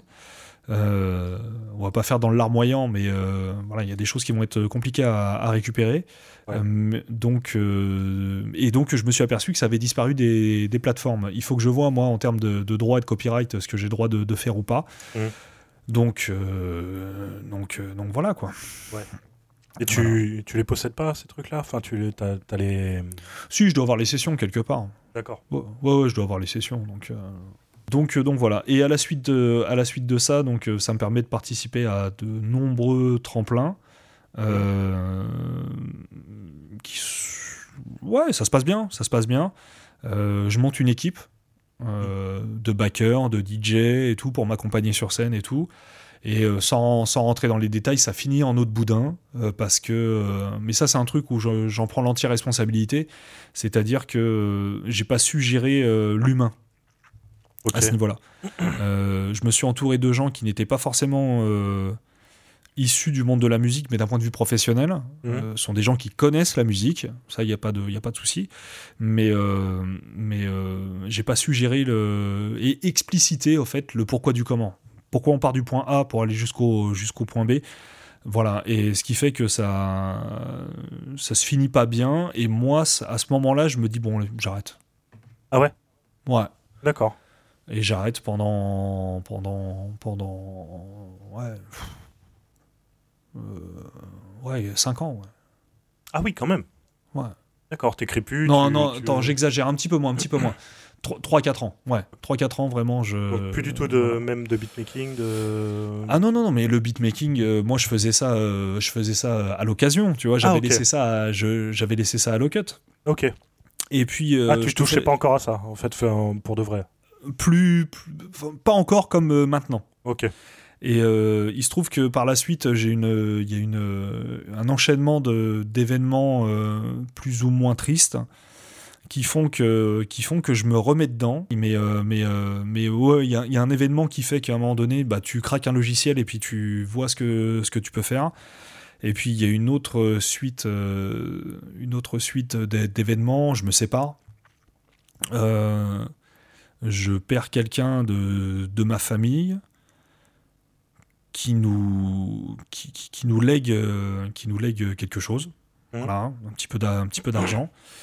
Et, euh, et au fait, à ce moment-là, c'est là où je décide de m'équiper, mais sérieusement, et de le faire vraiment, de, de me dire, maintenant, ça sera le beatmaking, ça sera plus le rap.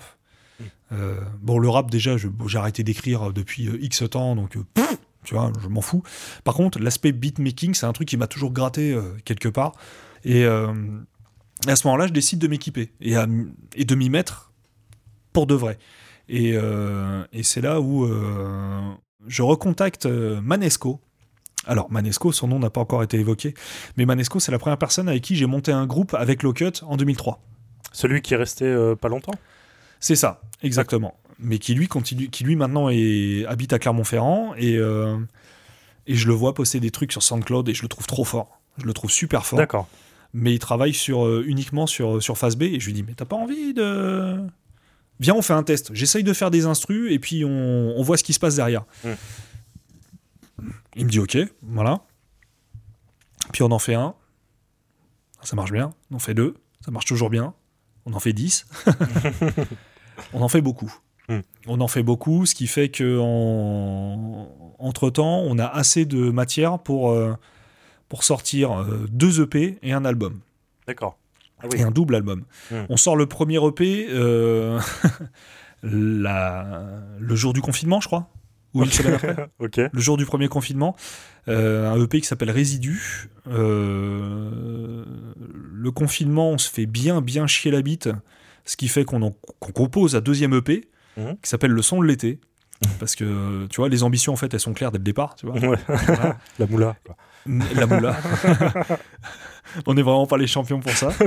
et, euh, et, euh, mais à côté de ça, on travaille sur son album. Sauf qu'on a trop travaillé sur son album, je pense, puisqu'on sort un album qui a euh, 32 morceaux, je crois. D'accord. Non, non, mais c'est n'importe Le quoi. truc Attends. imbuvable. Non, non, mais attends, si, si t'as deux petites secondes, attends, je vais te dire précisément le nombre. Mais c'est un double album, en fait. Oui, C'est un oui, double mais, album. même- mais même un double, c'est. Ouais, ouais, non, c'est beaucoup, c'est beaucoup, c'est beaucoup, c'est beaucoup. Euh, donc l'album qui s'appelle Révélé, qu'on sort en 31 morceaux. Et il n'y a pas d'interlude, de trucs comme ça, c'est 31 morceaux. Ah non, mais et les seuls featuring qui y est, c'est moi, en fait. D'accord. Voilà. Ah ouais. Non, il y a une chanteuse, je suis, il y a une chanteuse qui s'appelle Fanny, euh, Fanny Koum aussi. euh, allez l'écouter, elle est, euh, elle est super douée. Comment tu dis, Fanny? Mm. Fanny Koum, Comment tu l'écris? K-O-U-M. Ok. Donc voilà, donc ouais, on y va pour, pour, pour de vrai, quoi. Mm. Voilà. Mais par contre, c'est à ce moment-là où je fais mes classes, moi, en tant que, en tant que beatmaker. C'est à ce moment-là où vraiment je m'y mets pour de vrai, euh, où j'achète du matériel en conséquence, euh, où je cherche à comprendre euh, quand- quand- comment, comment ça se travaille, quand- comment on travaille un mix, comment. Voilà. Tout ce bordel-là, il intervient à ce moment-là, où tu commences à télécharger. Euh, 3 gigas de plugins alors qu'en vrai t'en utilises 10 à tout casser, tu vois ce que je veux dire Enfin, Oui, oui. on, on est tous passés par là. euh, Ouais, ouais. Donc, euh, donc, euh, donc voilà, et, et derrière ça, on, on arrête de travailler ensemble avec, avec Manesco, parce qu'on se comprend peut-être plus artistiquement et humainement. Voilà. Il n'y a, pas eu- y a pas eu de grandes disputes, il n'y a pas eu de, de, de, grands clashs, il y a, y a juste eu un, un silence radio au bout d'un moment mais j'ai besoin de l'humain pour faire de la, de la musique correctement en fait. Ouais. Et au bout d'un moment, quand c'est juste, euh, juste la musique pour la musique, bah euh, ouais, ça m'intéresse, euh, ça m'intéresse euh, un petit peu moins en fait. Je, vois moins le, le côté, euh, le côté intéressant de faire, euh, de faire la musique ensemble. Si c'est juste délivrer de la prod, ouais, t'as pas besoin de moi en fait. Tu vois, tu peux t'adresser à n'importe qui. Hmm. Voilà. Mais bisous à lui euh, si- s'il écoute euh, cette émission. Donc là, on. Euh, J'attends de tes nouvelles. Pour sauter je, pense pas qu'ils connaissent ce podcast, mais. Je- on- écoute, on eh, va savoir, ça se trouve, tu es écouté. Enfin, vous, vous êtes écouté à des endroits euh, improbables. Ouais, ouais, non, c'est vrai. Mais. euh, oh, ouais, non, je fais juste un truc, mais on reviendra dessus après, vite fait. Mais c'est. euh, donc, tu fais pas de prod euh, juste pour euh, les vendre. Enfin, tu fais pas des prods que t'envoies à des mecs, euh, tout ça. Enfin, c'est pas dans non, cette je fais pas de, je fais pas de placement. Je cherche pas à faire de placement euh, parce que. euh, parce que ça m'emmerde en fait Euh, vraiment hein, ça peut paraître très basique euh, dit comme ça mais le, le démarchage ça me ça me gonfle en fait euh, il y a un moment donné euh, faut juste prendre le, le- le beatmaker pour ce qu'il est c'est à dire que s'il a fait la prod de cette manière là Mm. c'est pas pour que tu me demandes de rajouter une flûte ou une trompette euh, derrière ou alors de changer le hi-hat le machin le truc Mais t'as ce truc-là où les mecs ils vont te demander de rajouter ou d'enlever tel truc ou ça leur plaît pas ou. Parce que je me demande Non, mais- toujours justement comment ça se passe, tu vois. Mais t'as, t'as- t'as- des mecs qui viennent te voir en disant, c'est parce qu'ils ont écouté le dernier morceau à la mode, Mm. ils te disent, fais-moi, fais-moi pareil. Bon, euh, tu vois, euh, Oui, toi c'est pas, toi c'est pas, pas ton fond de commerce finalement, donc. euh, non, non, non, non, non. Et puis, euh, mais pff, après, c'est vrai que j'ai, l'impression de, enfin, on a l'impression que je dis ça sur un ton très méprisant, alors que non, pas du, pas du, pas du tout au fait. hein. Il y a des gens C'est juste, le euh, travail. hein. C'est ça. C'est, ju- c'est juste le, le- c'est juste le marché de cette musique aujourd'hui. Et euh, il y, a, un- il y a- il y a une théorie auquel je suis euh, formellement attaché, c'est que pour moi, le, le rap est la musique la plus progressiste de ces, euh, de ces 40 dernières années. Mm. Ça avance en permanence. Ah mais il y a une évolution incroyable. C'est complètement dingue. T'imagines si on avait mis un mec qui écoutait Rakim dans les années 80 euh, dans une capsule temporelle et qu'on le ressort aujourd'hui, Tu mets du Young Thug là? tu lui mets Young Thug, tu lui mets Drake, mais le mec il va te faire un AVC quoi, tu vois. Bah oui, pour lui c'est. ou Lil Wayne. tu vois. Ah, Lil Wayne. alors, pour les auditeurs, alors, je me permets de faire une aparté. Euh, pour les auditeurs, ce qu'il faut savoir, c'est qu'on s- on, on se connaît depuis très longtemps avec, euh, avec Julien.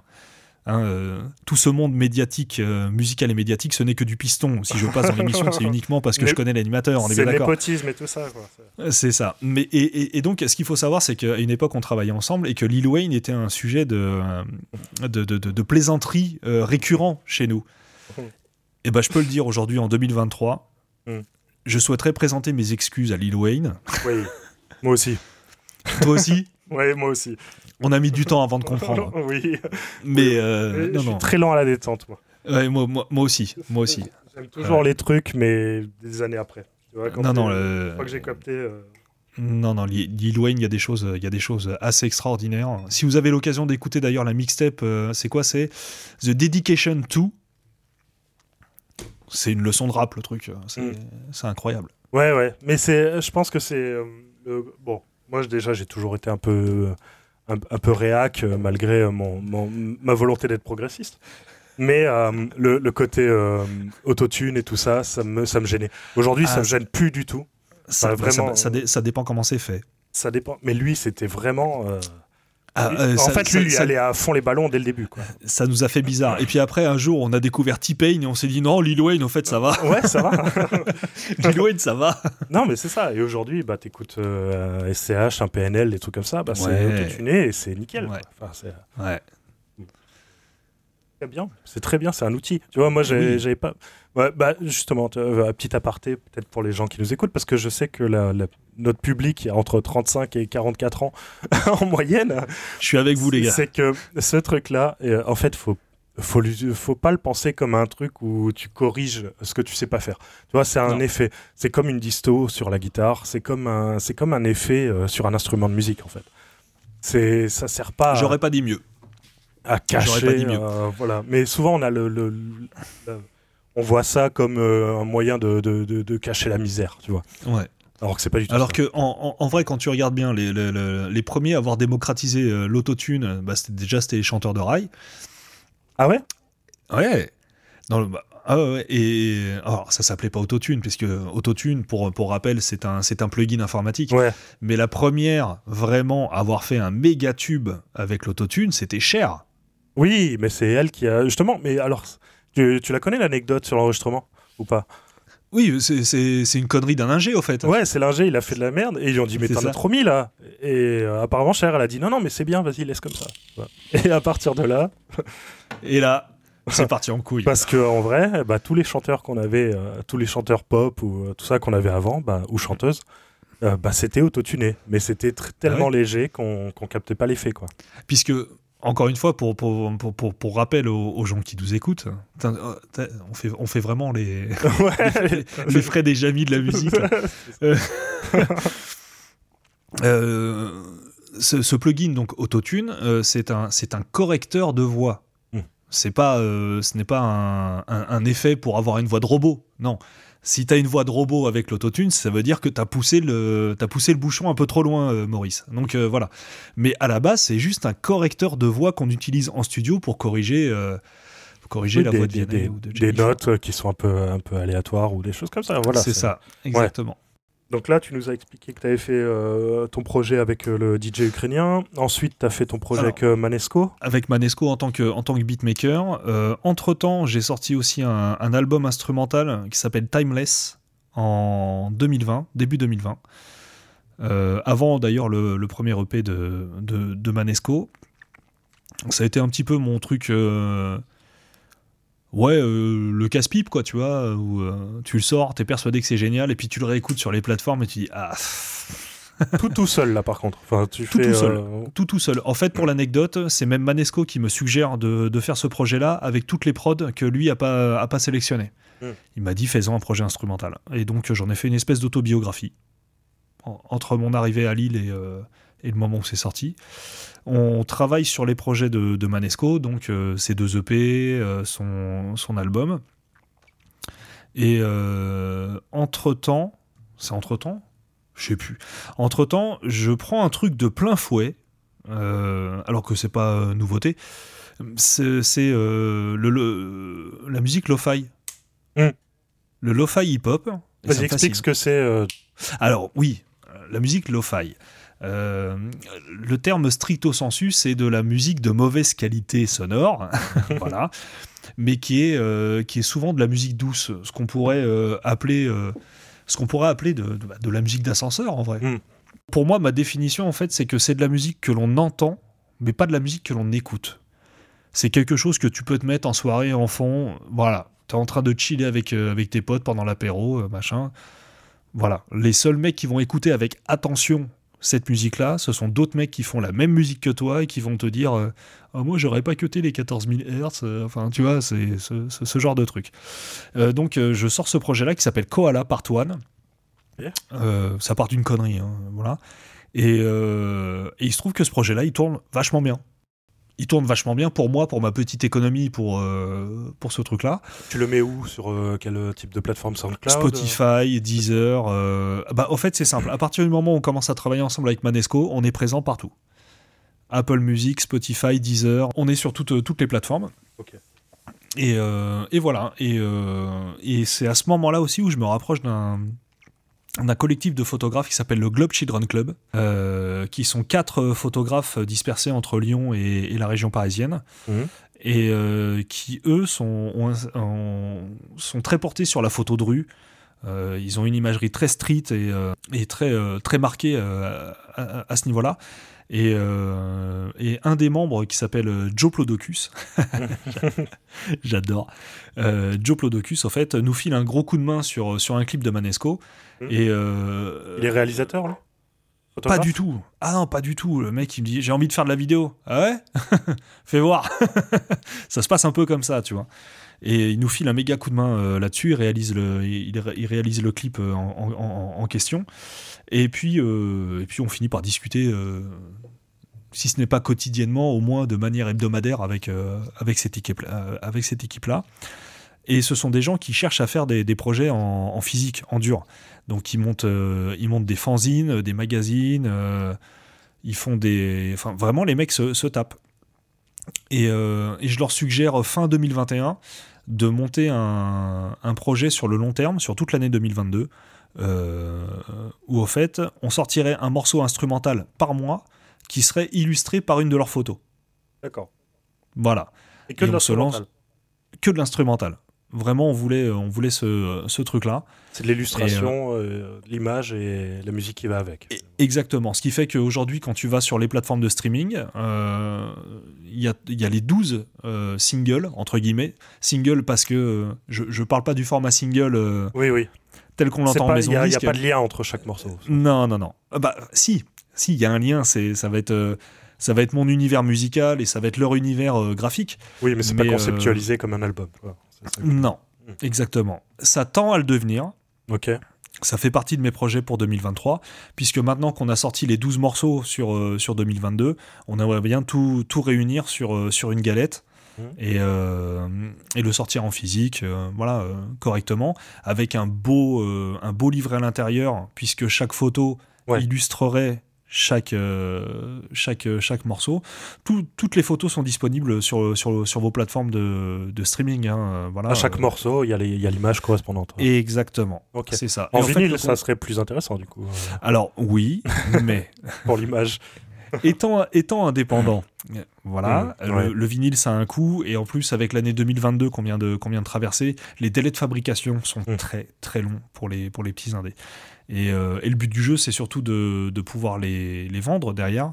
D'accord. Et euh, si t'as pas l'appui, euh, en tout cas nous, en tout cas avec nos, nos, activités au quotidien, ça, serait très très compliqué aujourd'hui de, de, démarcher un distributeur avec, avec notre stock de, de vinyle sous le, sous le coude. Et il y a un public pour ça? Pour la musique instrumentale? Ouais. Ouais. Et c'est quoi C'est les gens qui vont poser dessus C'est quoi C'est euh, Non, non, non. Ce sont des gens. Encore une fois, quand tu fais, euh, quand, quand, quand, tu te, quand tu te fais l'idée que tu fais de la musique que, que l'on entend et pas forcément que l'on écoute. Ouais. Euh, tu peux partir dans tes, dans, dans tes délires, il n'y a pas de, y a pas de, y a pas de souci. Moi aujourd'hui, je le vois sans rentrer, sans rentrer dans, dans, le détail des chiffres. aujourd'hui, la musique instrumentale, c'est le, c'est le plus gros de mes revenus concert mm. dans la musique. Tout simplement ah parce que, ouais, tout simplement parce que la musique étant instrumentale sans parole, elle s'exporte beaucoup plus facilement. D'accord, oui, oui, effectivement. Voilà. Mais c'est pour un autre usage finalement. Enfin, c'est pas le même, euh, la, même utilisation. Non, c'est pas fort. Mais après, euh, c'est des trucs où euh, euh, le, le, le, modèle du streaming est, euh, est ce qu'il est aujourd'hui, mais ce qui fait que tu as des morceaux qui peuvent se retrouver sur des, euh, sur des, sur des playlists éditoriales, sur des playlists perso, sur des playlists bah, Spotify par exemple. je sais pas, on a le droit de citer des, des Oui, oui, oui, on s'en fout.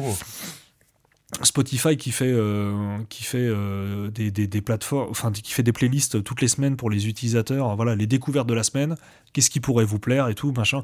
Et moi je le vois dans les euh, dans les relevés, dans les décomptes, où est-ce que est-ce que ça match et tout. donc ouais en vrai, je, je, pense je pense que à l'avenir, moi, je vais, ouais, je vais surtout me concentrer sur la musique instrumentale. Et puis en plus, ça, ça, ça, a un rapport aussi avec, euh, avec euh, des, des, beatmakers américains que moi j'admire depuis, euh, depuis des années, qui font ce qu'on appelle des beat tapes. Oh, excuse-moi, j'ai tapé dans le micro, ça va résonner. non, ça va. Pardon, monsieur. Mais ouais, enfin, moi j'ai des exemples de, de, de, de, beatmakers américains que j'adore qui eux ont sorti des projets entièrement instrumentaux, tu vois Ouais, plus cet exemple-là, ok. Être, euh, être écouté par moins de monde, mais euh, par des niches plus, plus actives, oui, ça, ça, ça m'intéresse, ouais, effectivement. Oui, tu es toujours dans une dynamique où de toute façon, tu cherches pas, euh, tu cherches pas à faire de l'argent avec, en fait. Enfin, c'est vraiment. euh, Non, Si tu peux en faire, c'est mieux. Mais, Oui. euh, mais c'est pas l'objectif. non, non, non, non. non Tu cherches non, pas le non, y a- tube, tu cherches pas. Mais non, mais parce que sinon, sinon, sinon j'aurais cherché à placer pour Aya Nakamura. Et c'est même pas une blague hein, quand je le dis. hein. C'est que que ce sont des musiques. euh, Je comprends comment elles fonctionnent. On peut les faire. Il y a pas de, a pas de souci. Euh, mais euh, mais à un moment donné. mais en plus, j'allais te dire ça, mais c'est- même pas une pseudo-éthique à 2 balles 50. C'est qu'à un moment donné, quand je me retrouve devant mes machines, bah, ce que j'ai envie de faire, c'est ce qui sort en fait. C'est c'est cette vibe-là, c'est machin. Et va savoir, demain, euh, je vais trouver une vibe pour une Zumba de ouf euh, que je trouve mortelle. Et ben, je la trouverai mortelle, ma Zumba. Ça sera ma Zumba à moi. mais euh, mais faut que, faut que je la sente, quoi, tu vois. Ouais. Mais là, bon, effectivement. et puis là, pff, en ce moment, c'est n'importe quoi. Parce que, parce que je suis en train de taper sur les machines. Là, je suis en train de faire un revival des années 90. Je suis entre Lord Finesse et DJ Premier. euh, enfin, Ah ouais, Enfin, d'accord. euh, euh, excuse-moi, je viens de me comparer à Jésus-Christ là quand même. Tu Excusez-moi. fais du scratch pardon. aussi, toi, ou pas Non, non, non, Non. Alors, je m'entraîne. Hmm. Je m'entraîne parce que je viens de racheter du matos. euh, je viens je viens d'acheter un contrôleur incroyable. Tu vois, bah tu vois, on en parlait tout à l'heure. J'avais pas les moyens de m'acheter des MK2 à l'époque. Maintenant, on a du super matos. euh, des super contrôleurs euh, ultra futuristes euh, où tu peux faire du scratch euh, dessus. Donc, je m'entraîne. Ça viendra. Ça va. écoute, voilà. Je fais, je fais ce qu'il faut. Ouais, donc là, c'est les derniers projets que tu avais, que tu as en cours, en fait. Donc ça, c'est de... Oui, de alors, sortir. puis, alors, attends, et puis euh, je suis désolé, j'ai complètement oublié. On est, euh, je suis aussi en train de travailler sur la- l'album d'un d'un rappeur lillois qui s'appelle Coléos, qui est un, un- un mec euh, trop cool. Voilà, je l'adore. euh, voilà, et euh, qui m'a demandé de produire entièrement son, son album. Ok, Euh, je peux te dire d'office qui s'appellera 500 XT, l'album ok. en référence. euh, alors moi j'y connais rien en bécane, mais il paraît que c'est euh, un modèle de moto. euh, Ah, d'accord, ouais, moi, j'étais parti sur du JRPG, euh, tu vois, 500 XP. Non, non, non, non, Ah, non, non, non, euh, non, non, il, il est vraiment dans, dans, dans ce dans, dans ce genre de dextrier japonais, tu vois ce que je veux dire.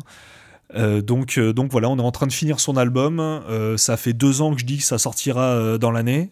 Donc, j'espère que ça sortira cette année. C'est déjà Mais il est enregistré quasiment fini. Hein? Oui, c'est, il est quasiment fini, ouais.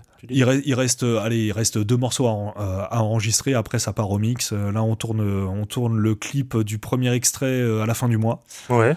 Donc, ouais, on se, se- Tu apparais dans le clip parti. aussi?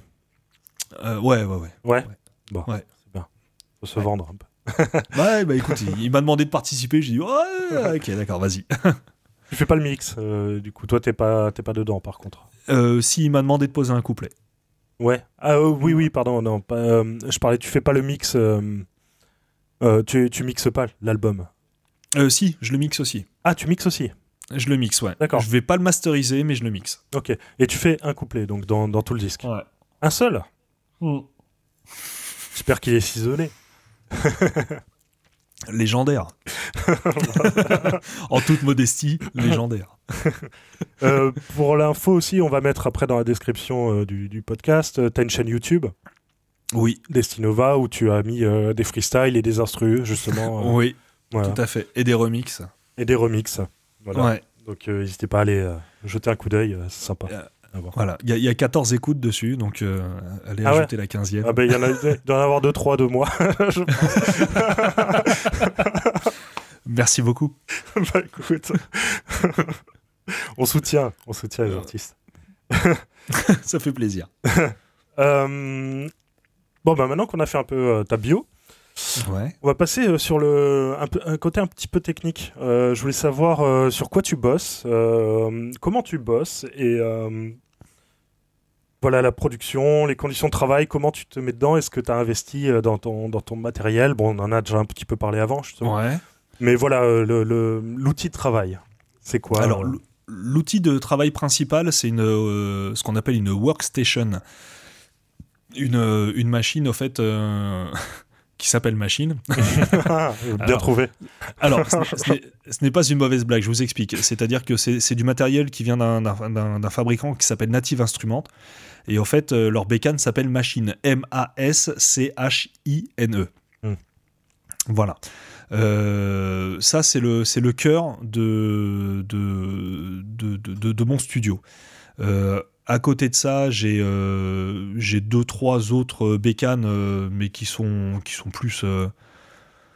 Ouais, qui sont plus gadgets qu'autre chose. Tu sais, au début, quand tu, quand tu lances ce genre de truc, tu dis plus j'en ai, mieux ce sera. Ouais. Euh, Et finalement, ça, reste, ça prend la poussière. Euh, voilà, exactement. Euh, non, après, le, le- le deuxième outil important, c'est un petit clavier maître, en fait, euh, un 25 touches. euh, D'accord. Ça fait quoi? Ça fait me- deux octaves Ouais, c'est ça, ouais. Mm. Ouais, ouais, c'est ça, mais euh, je m'en sers surtout pour taper des lignes de basse ou, euh, tu vois, ce genre de truc. D'accord. N'étant pas musicien, ça suffit amplement. Oui, t'as zéro formation euh, musicale. Du tout. Mm. Vraiment, j'ai, je ne sais pas lire une grille de, de solfège ou, ou quoi que ce soit. C'est, Mais tu connais après le. Tu sais faire un accord majeur, mineur, enfin tu fais les différences, les. Alors, Ou c'est toi l'oreille C'est moi l'oreille. D'accord. C'est moi l'oreille. euh, et euh, en fait, vous allez mieux comprendre, c'est que moi, je travaille tout à partir. euh, enfin, ma, ma base, elle est forcément samplée. D'accord. Je travaille tout à partir du sample. Ok. Euh, une fois que, que- que j'ai trouvé la, mon, mon sample, je le, je le découpe, je le retravaille. Euh, derrière, je plaque tout de suite la ligne rythmique. Parce que, euh, parce que le, bah, le rap, c'est une musique euh, rythmique à la base. Mm. La, la base de, de- de- de tout ça, c'est la batterie. Euh, et ensuite, derrière, j'envoie une ligne de basse. Et seulement une fois quand j'ai la Sainte Trinité, euh, sample, rythmique, basse, là, je peux commencer à broder autour. D'accord. Pour, pour expliquer, le, le sample, tu le, tu le fais comment? Tu te mets un disque, tu l'enregistres et tu récupères la partie que tu. C'est exactement ça. En fait, euh, alors, j'allais dire on la voit pas à l'image, mais de toute façon, le podcast est audio, donc vous Ouais. ne la verrez pas à l'image. Mais fermez les yeux, imaginez. C'est ça, imaginez-vous. Euh, donc, euh, non, non, j'ai la platine vinyle qui est, euh, qui est, qui est, qui est juste à côté. Mon grand jeu, c'est de faire les, les solderies, les braderies et compagnie pour récupérer des disques pas chers. Mhm. Euh, De tout style. que- hein. de tout style. Ouais. Et en fait, tu te souviens, au- bah, tout à l'heure, au début de, au début de l'émission, on parlait justement de, de, de, de ces Américains qui allaient sampler la soul, euh, de la funk et tout ça, parce que ça faisait partie de leur, de leur patrimoine. Euh, c'est bon. Moi, de mon côté, euh, il y, a, il y a deux choses. La soul, la funk, ça ne fait pas partie, moi, de mon patrimoine euh, culturel. Ouais. Je trouve ça génial quand, quand les autres le font. Moi, j'ai peut-être pas cette oreille-là. Du moins, pas tout le temps. Et ce qui fait que j'ai tendance à aller, euh, aller choper des disques euh, à gauche, à droite, euh, quel, que soit le, quel que soit le style, pour essayer de trouver quelque chose à grappiller dedans. Voilà. Et une fois que j'ai ma. Et donc, une fois que je, que, que- je trouve l'extrait qui m'intéresse sur un disque, je l'enregistre directement sur la bécane, sur le logiciel. Et ensuite, je, je fais mon découpage, mon traitement pour, pour faire quelque chose de neuf. Et quand tu te fais un sample, tu, tu te permets une amplitude assez large sur le- la durée du sample Ou tu, tu samples, tu te dis je prends qu'une mesure, que deux mesures tu, Ou tu t'im- tu t'imposes rien et tu peux prendre euh, euh, trois mesures, quatre mesures euh, Généralement, quand j'arrive, quand je prends par exemple quatre mesures sur, sur, sur un disque, c'est que je sais que je vais le, je vais le découper et le rejouer derrière. Ok, d'accord. Voilà. Hmm. Euh, souvent, euh, souvent prendre un, sample un petit peu plus, euh, un petit peu plus long en termes de, en termes de durée, ça te permet de, de pouvoir toi rejouer directement. C'est pour ça aussi que je voulais des, des, des bécanes, je voulais du hardware au moment où je me suis mis à, la prod. C'est parce que ça laisse la place à l'accident. Et tu as, tu as cette, cette, comment dire, cette connexion, enfin connexion, c'est peut-être un petit peu exagéré, mais t'as, t'as le toucher en fait du, de, de la machine qui fait que t'as as, l'impression de, de- de- d'avoir un, un véritable instrument en- entre les doigts. Ok. Tu vois ce que je veux dire? Hmm. Donc, euh, donc ouais, c'est, c'est, c'est, c'est- si je prends des samples un petit peu plus longs, c'est parce que je sais que je vais avoir l'amplitude de pouvoir, euh, de, de- de pouvoir euh, rejouer avec les samples euh, derrière, d'une autre manière. Ok. Oui, parce que ce qui était fait au début, on va dire dans les années 80-90, c'était de récupérer un sample. Il n'y avait pas de découpage vraiment à proprement parler, avec manipulation de l'ordre, c'est-à-dire qu'on prenait un, un sample de, de, deux mesures et ensuite il était bouclé. Alors c'était, vrai sur les tout, toutes premières machines et sur, au début des années 80, mais très très vite euh, les beatmakers américains ont eu des machines qui leur permettaient de de découper, de, séquencer euh, sur, sur différentes machines. Euh, tu, prends, tu prends une bécane comme là, euh, sans vouloir être. sans rentrer dans la technique à, fond de patate tout de suite, mais une machine comme la SP1200, qui est, qui est sûrement la colonne vertébrale de tout ce qu'on a entendu dans le rap américain, particulièrement à New York dans, dans les années 90, c'est quelque, quelque chose où tu pouvais déjà découper, rejouer, changer la, la, hauteur des notes sur, sur les samples euh, et, qui ont donné lieu à des, à des, très grands morceaux. Et puis il y a eu l'avènement aussi de la MPC chez Akai. Ouais. voilà. Tu peux faire la batterie aussi, tu peux faire. Euh, et ben voilà. Et en fait, le, matériel que, que moi j'ai décidé d'acquérir à un moment donné, euh, bah c'est un petit peu une synthèse de tout ça. D'accord. Voilà. Et, tes samples, tu les envoies sur ton, tu les manipules avec ton clavier maître ou c'est euh, tu non à la souris directement sur, directement sur la workstation en fait. Euh, D'accord. Pour, pour, te représenter le, le truc, on a, j'ai un gros bloc euh, noir avec 16 pads. Qui, qui, nous permet bah, un petit peu justement comme sur une, MPC, mm. voilà comme sur comme sur une MPC 2000 et libre à toi après de les découper de, de, de, la manière dont tu veux pour pour pouvoir rejouer les samples à ta manière et c'est aussi valable sur les samples que sur les rythmiques. Euh, hmm. Et ça, ça coûte combien à peu près en moyenne un, un, pad euh, écoute, moi le modèle que j'ai n'existe plus, il est plus fabriqué par euh, Native Instruments, mais par contre l'équivalent qui existe aujourd'hui, on est sur une bestiole à 600 euros. D'accord, ouais. Ouais, c'est un budget quand même. Voilà, 600 euros, sachant que, sachant que derrière, euh, tu as aussi le logiciel qui va avec, tu as aussi les banques de sons qui vont avec. Oui, Native, en plus, euh, ils produisent des plugins, ils produisent, euh, ah des sons, ils produisent plein de trucs. Ouais, ouais, c'est assez fantastique, Native Instruments, hmm. à ce niveau-là, ouais. Ouais, ouais. Ils ont des, D'ailleurs, ils ont un, des samples de cordes, d'orchestre, qui sont, qui sont incroyables, quoi. Ouais, c'est assez fantastique. Hmm. Mais je, je vais pas là-bas parce que n'étant, encore une fois, je le répète, n'étant pas musicien, euh, si c'est juste pour appuyer sur une note, ça n'a pas beaucoup d'intérêt. quand tu commences à avoir les vrais accords et tout, machin chose, là, tu as, des choses beaucoup plus, euh, beaucoup plus euh, organiques qui sont, qui sont très intéressantes. Et derrière, par contre, c'est ça que j'ai pas précisé, je passe par un autre logiciel pour, pour le mix, je passe par Cubase, tout simplement. D'accord et une, euh, et euh, une tétrachier de, de plugins pour, euh, pour, faire, pour faire ma petite sauce. D'accord, tu t'es pas mis à Pro Tool quoi. Pas... J'ai long, longuement hésité et j'ai été à la solution la plus économique. ok. Ah, voilà. Le, craquage. c'est ça, exactement. non, non, non, non. Mais, tu vas avoir des problèmes. Alors, non, non, mais je tiens à affirmer en plus que ma, que ma version de Cubase est complètement légale et, et payée mais, euh, mais euh, c'est juste que le, la formule que proposait Pro Tools à un moment, enfin, je sais pas, j'ai pas regardé depuis un moment.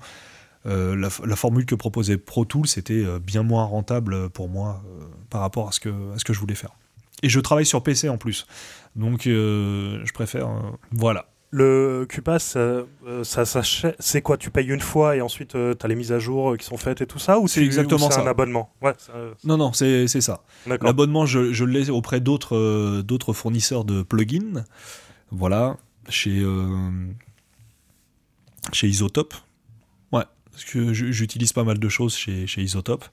où là, effectivement, c'est un abonnement, mais, mais non, non, chez pour, pour Cubase, en fait, pour tout te dire, la première version de Cubase que j'ai eue, elle était, euh, elle était, elle était fournie gratos avec ma carte au son.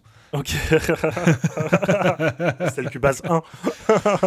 non, non, c'était le Cubase 10, euh, ah monsieur. Ah, oui. c'est vrai que ça fait un moment que ça existe. Voilà. Et, euh, et au moment où je me suis rendu compte que dans mes compositions, j'utilisais beaucoup trop de, de pistes, je suis passé à la, version, à la version pro. D'accord. Euh, dernière petite euh, question un peu technique, et après on va passer au top. ah. Tu disais que donc tu t'es inscrit à la SACEM, tout ça. C'est euh, comment ça se passe? Tu touches par rapport aux, aux ventes, par rapport aux diffusions, par rapport... ça se passe comment? Alors, il y, a deux- il y, a, il y a- il y a deux choses. Aujourd'hui, moi, dans, dans mon économie, il y a ce qu'on appelle les royalties et il y a ce qu'on appelle les droits d'auteur. Ce sont deux choses différentes. D'accord. Non, non, Ah, ce, sont, pas- ce sont d'accord. deux choses différentes. Pour, euh, de manière très simple, si tu veux, après on rentrera dans les détails, les royalties, c'est ce que tu vas toucher en direct euh, sur la diffusion de ta musique. Euh, tes royalties concernent aussi bien tes ventes de disques que tes diffusions en streaming. Voilà. Euh, comment, je pourrais euh, dire ça Euh, Admettons, je vais donner des chiffres complètement bidons, hein. mais admettons, tu sors un disque, ok? Ton disque, il coûte euh, 10 euros en magasin, ok?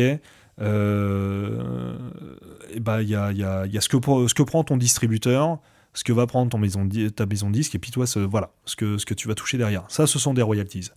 Euh, Et c'est pas pareil grand chose, pour- faut le rappeler d'ailleurs. Pardon? Ce qui est pas grand chose sur le prix, euh, sur les 10 euros, tu, tu touches pas. euh, Après, ce sont des questions de négociation de contrat. Ouais, ouais. Oui, mais en général, l'artiste, c'est le moins.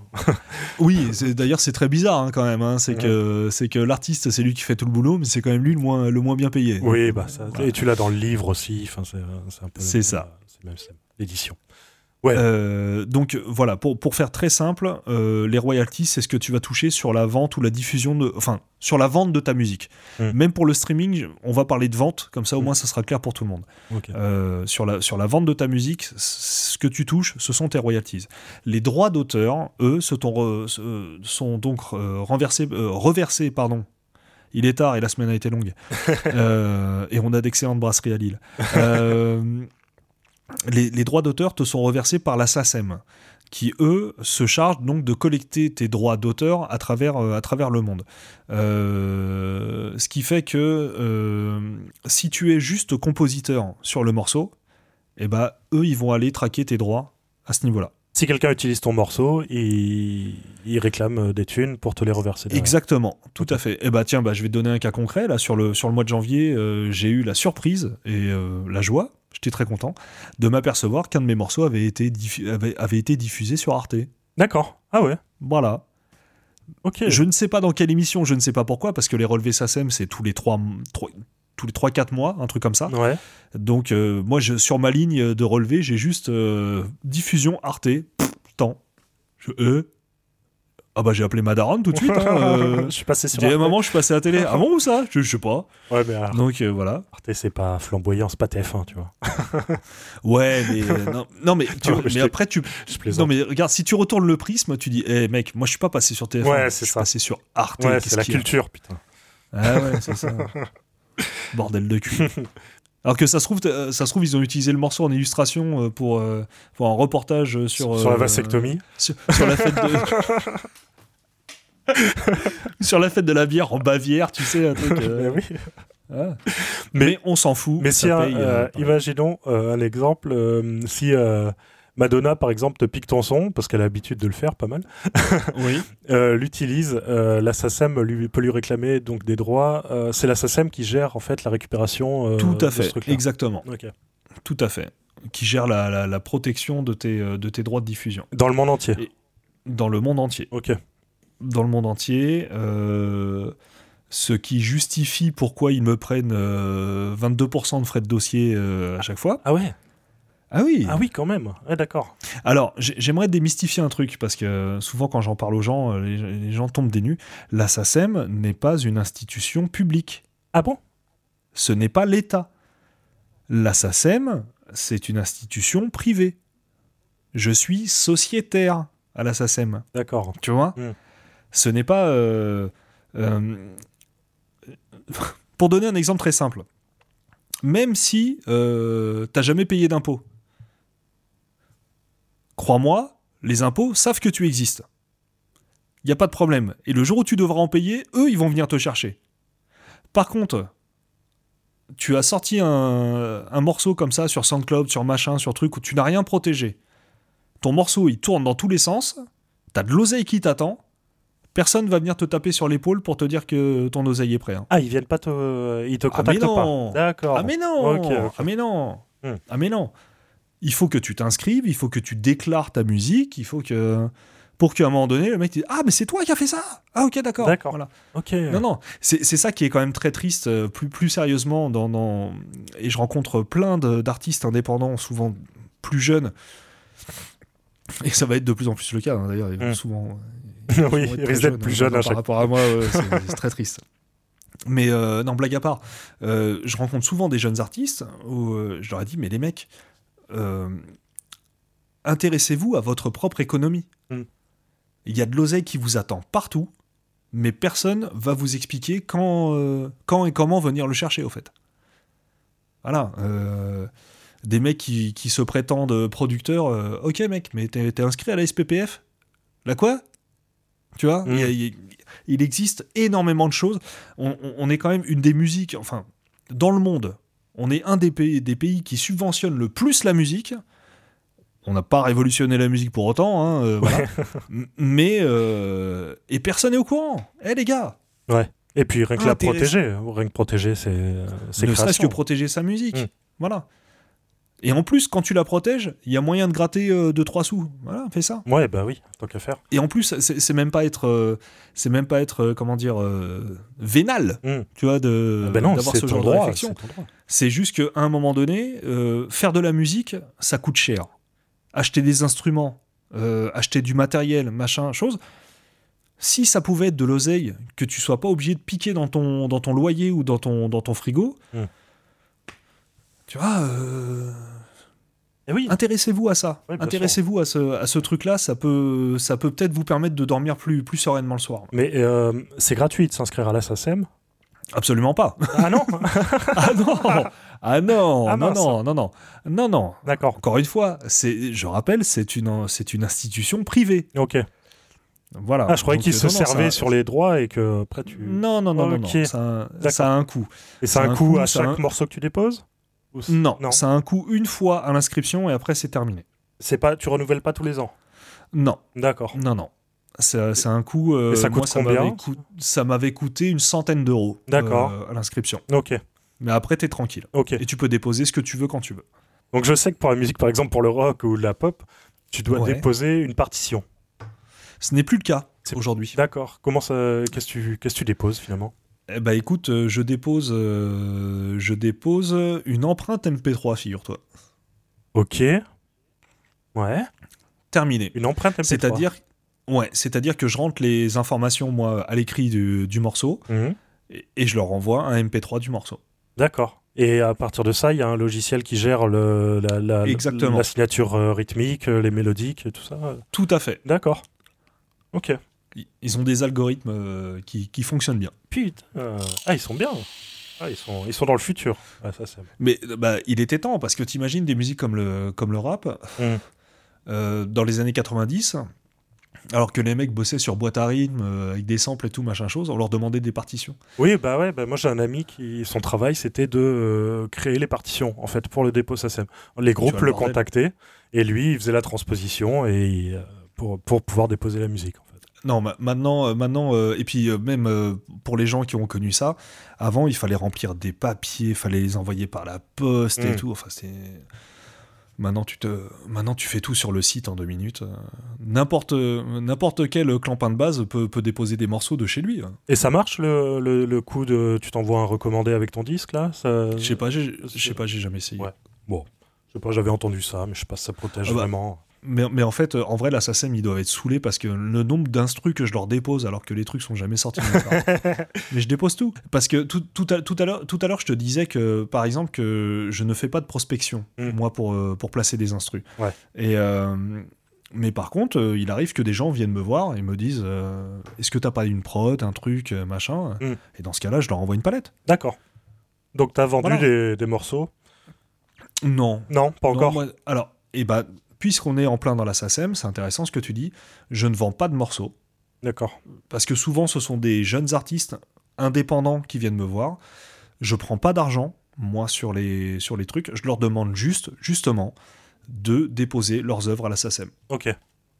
Comme ça, je prends mes droits d'auteur. Ah ok. Et je saigne et je, et je saigne pas le mec. euh, tu vois. euh, Ouais, tu lui prends pas euh, 300, 400 euros. Non, non, non. Ok. non. Non, moi j'ai tendance à prendre un kebab et une bière, tu vois. Ouais. Mais par contre, euh, par contre, tu, tu me déposes les morceaux euh, à la SACEM. Ok. Et ça, et ça permet aussi de filtrer les gens avec qui tu travailles. Parce qu'il y, y a l'indé et il y a le. Mais ça, tu le fais contractuellement ou tu te bases sur la bonne parole du mec euh, Tu te dis, bon, tu fais confiance? Ah, mais de toute façon, c'est simple. Si demain il sort un morceau alors qu'il ne l'a pas déposé, moi je, je peux l'attaquer. Ok. Oui, parce que toi, de toute façon, ils sont déposés. Donc, euh, Ouais. Ah oui, non, Eh mais terminé. Et c'est même pas moi en plus. J'ai même pas d'action en justice, moi, à, à- à enclencher. Hmm. Juste que voilà, la SACEM, hop, tac, euh, si le mec le dépose sur les plateformes de streaming, et bah la SACEM appelle les plateformes de streaming, le morceau, vous me le sortez et terminé quoi. D'accord, ok. Voilà. Ok. Puis après c'est au feeling, hein, au feeling de la personne avec qui tu travailles. hein. Ouais, oui, oui, j'imagine. Voilà. Et le copyright euh, sur les samples, Oui. ça se passe comment? Tu déclares. Oui. euh, on va couper, ça, on va couper. Non, bah pour, pour être tout à fait franc avec toi, c'est que je reste un, un petit artiste. Hmm. Donc je vole sous les radars. D'accord. Voilà. Euh, première chose. Deuxième chose, j'évite de sampler des trucs trop grillés. Mm. Euh, C'est-à-dire que je ferai pas de remix de Beat It de Michael Jackson tout de suite. Euh, troisième chose, euh, il y a la manière dont tu travailles tes samples. Mm. Donc la redécoupe, la recomposition, Tu le transformes, machin, le ouais. truc. Tu transformes le truc, euh, voilà. Bon déjà, bon, des fois t'es es très emmerdé parce que la boucle elle est parfaite toute seule, euh, Mm. voilà. Mais euh, non, non, euh, ça, ça- ça dépend vachement aussi de, de l'audience de base qu'a déjà la personne que tu vas sampler. D'accord. Mais moi, à titre perso, et en plus de, de, de ma position, je demande l'autorisation à personne. Euh, je déclare rien à ce niveau-là. Et euh, je crois que mon projet qui est le plus écouté, ça doit être Koala. Si on est à 50 000 euh, écoutes, c'est bien le max, quoi, tu vois. Ouais. Donc, en vrai, une petite crotte de nez, tu vois. Oui, oui. Euh, si demain je compose le morceau qui fait euh, 13 millions de streams dans la journée, là effectivement, je pense qu'il y a des gens qui vont regarder un petit, d'un petit peu plus près euh, ce, qui, ce qui se passe. Mais euh, non, moi de mon côté, euh, je j'ai jamais pris le temps d'eux. D'accord. Le jour où les ayants droit prendront le temps d'eux, Mm. et ben peut-être que je, je ferai un effort. Oui, tu verras à ce moment-là. Mais tu Ouais. cites pas tes, tes samples comme ils faisaient dans les livrets de, de rap américain, justement. Où t'as- Mais non, c'est le, streaming, il n'y a pas de livret. Oui, ah oui, c'est vrai. Voilà. T'as qu'à faire attention. C'est ça.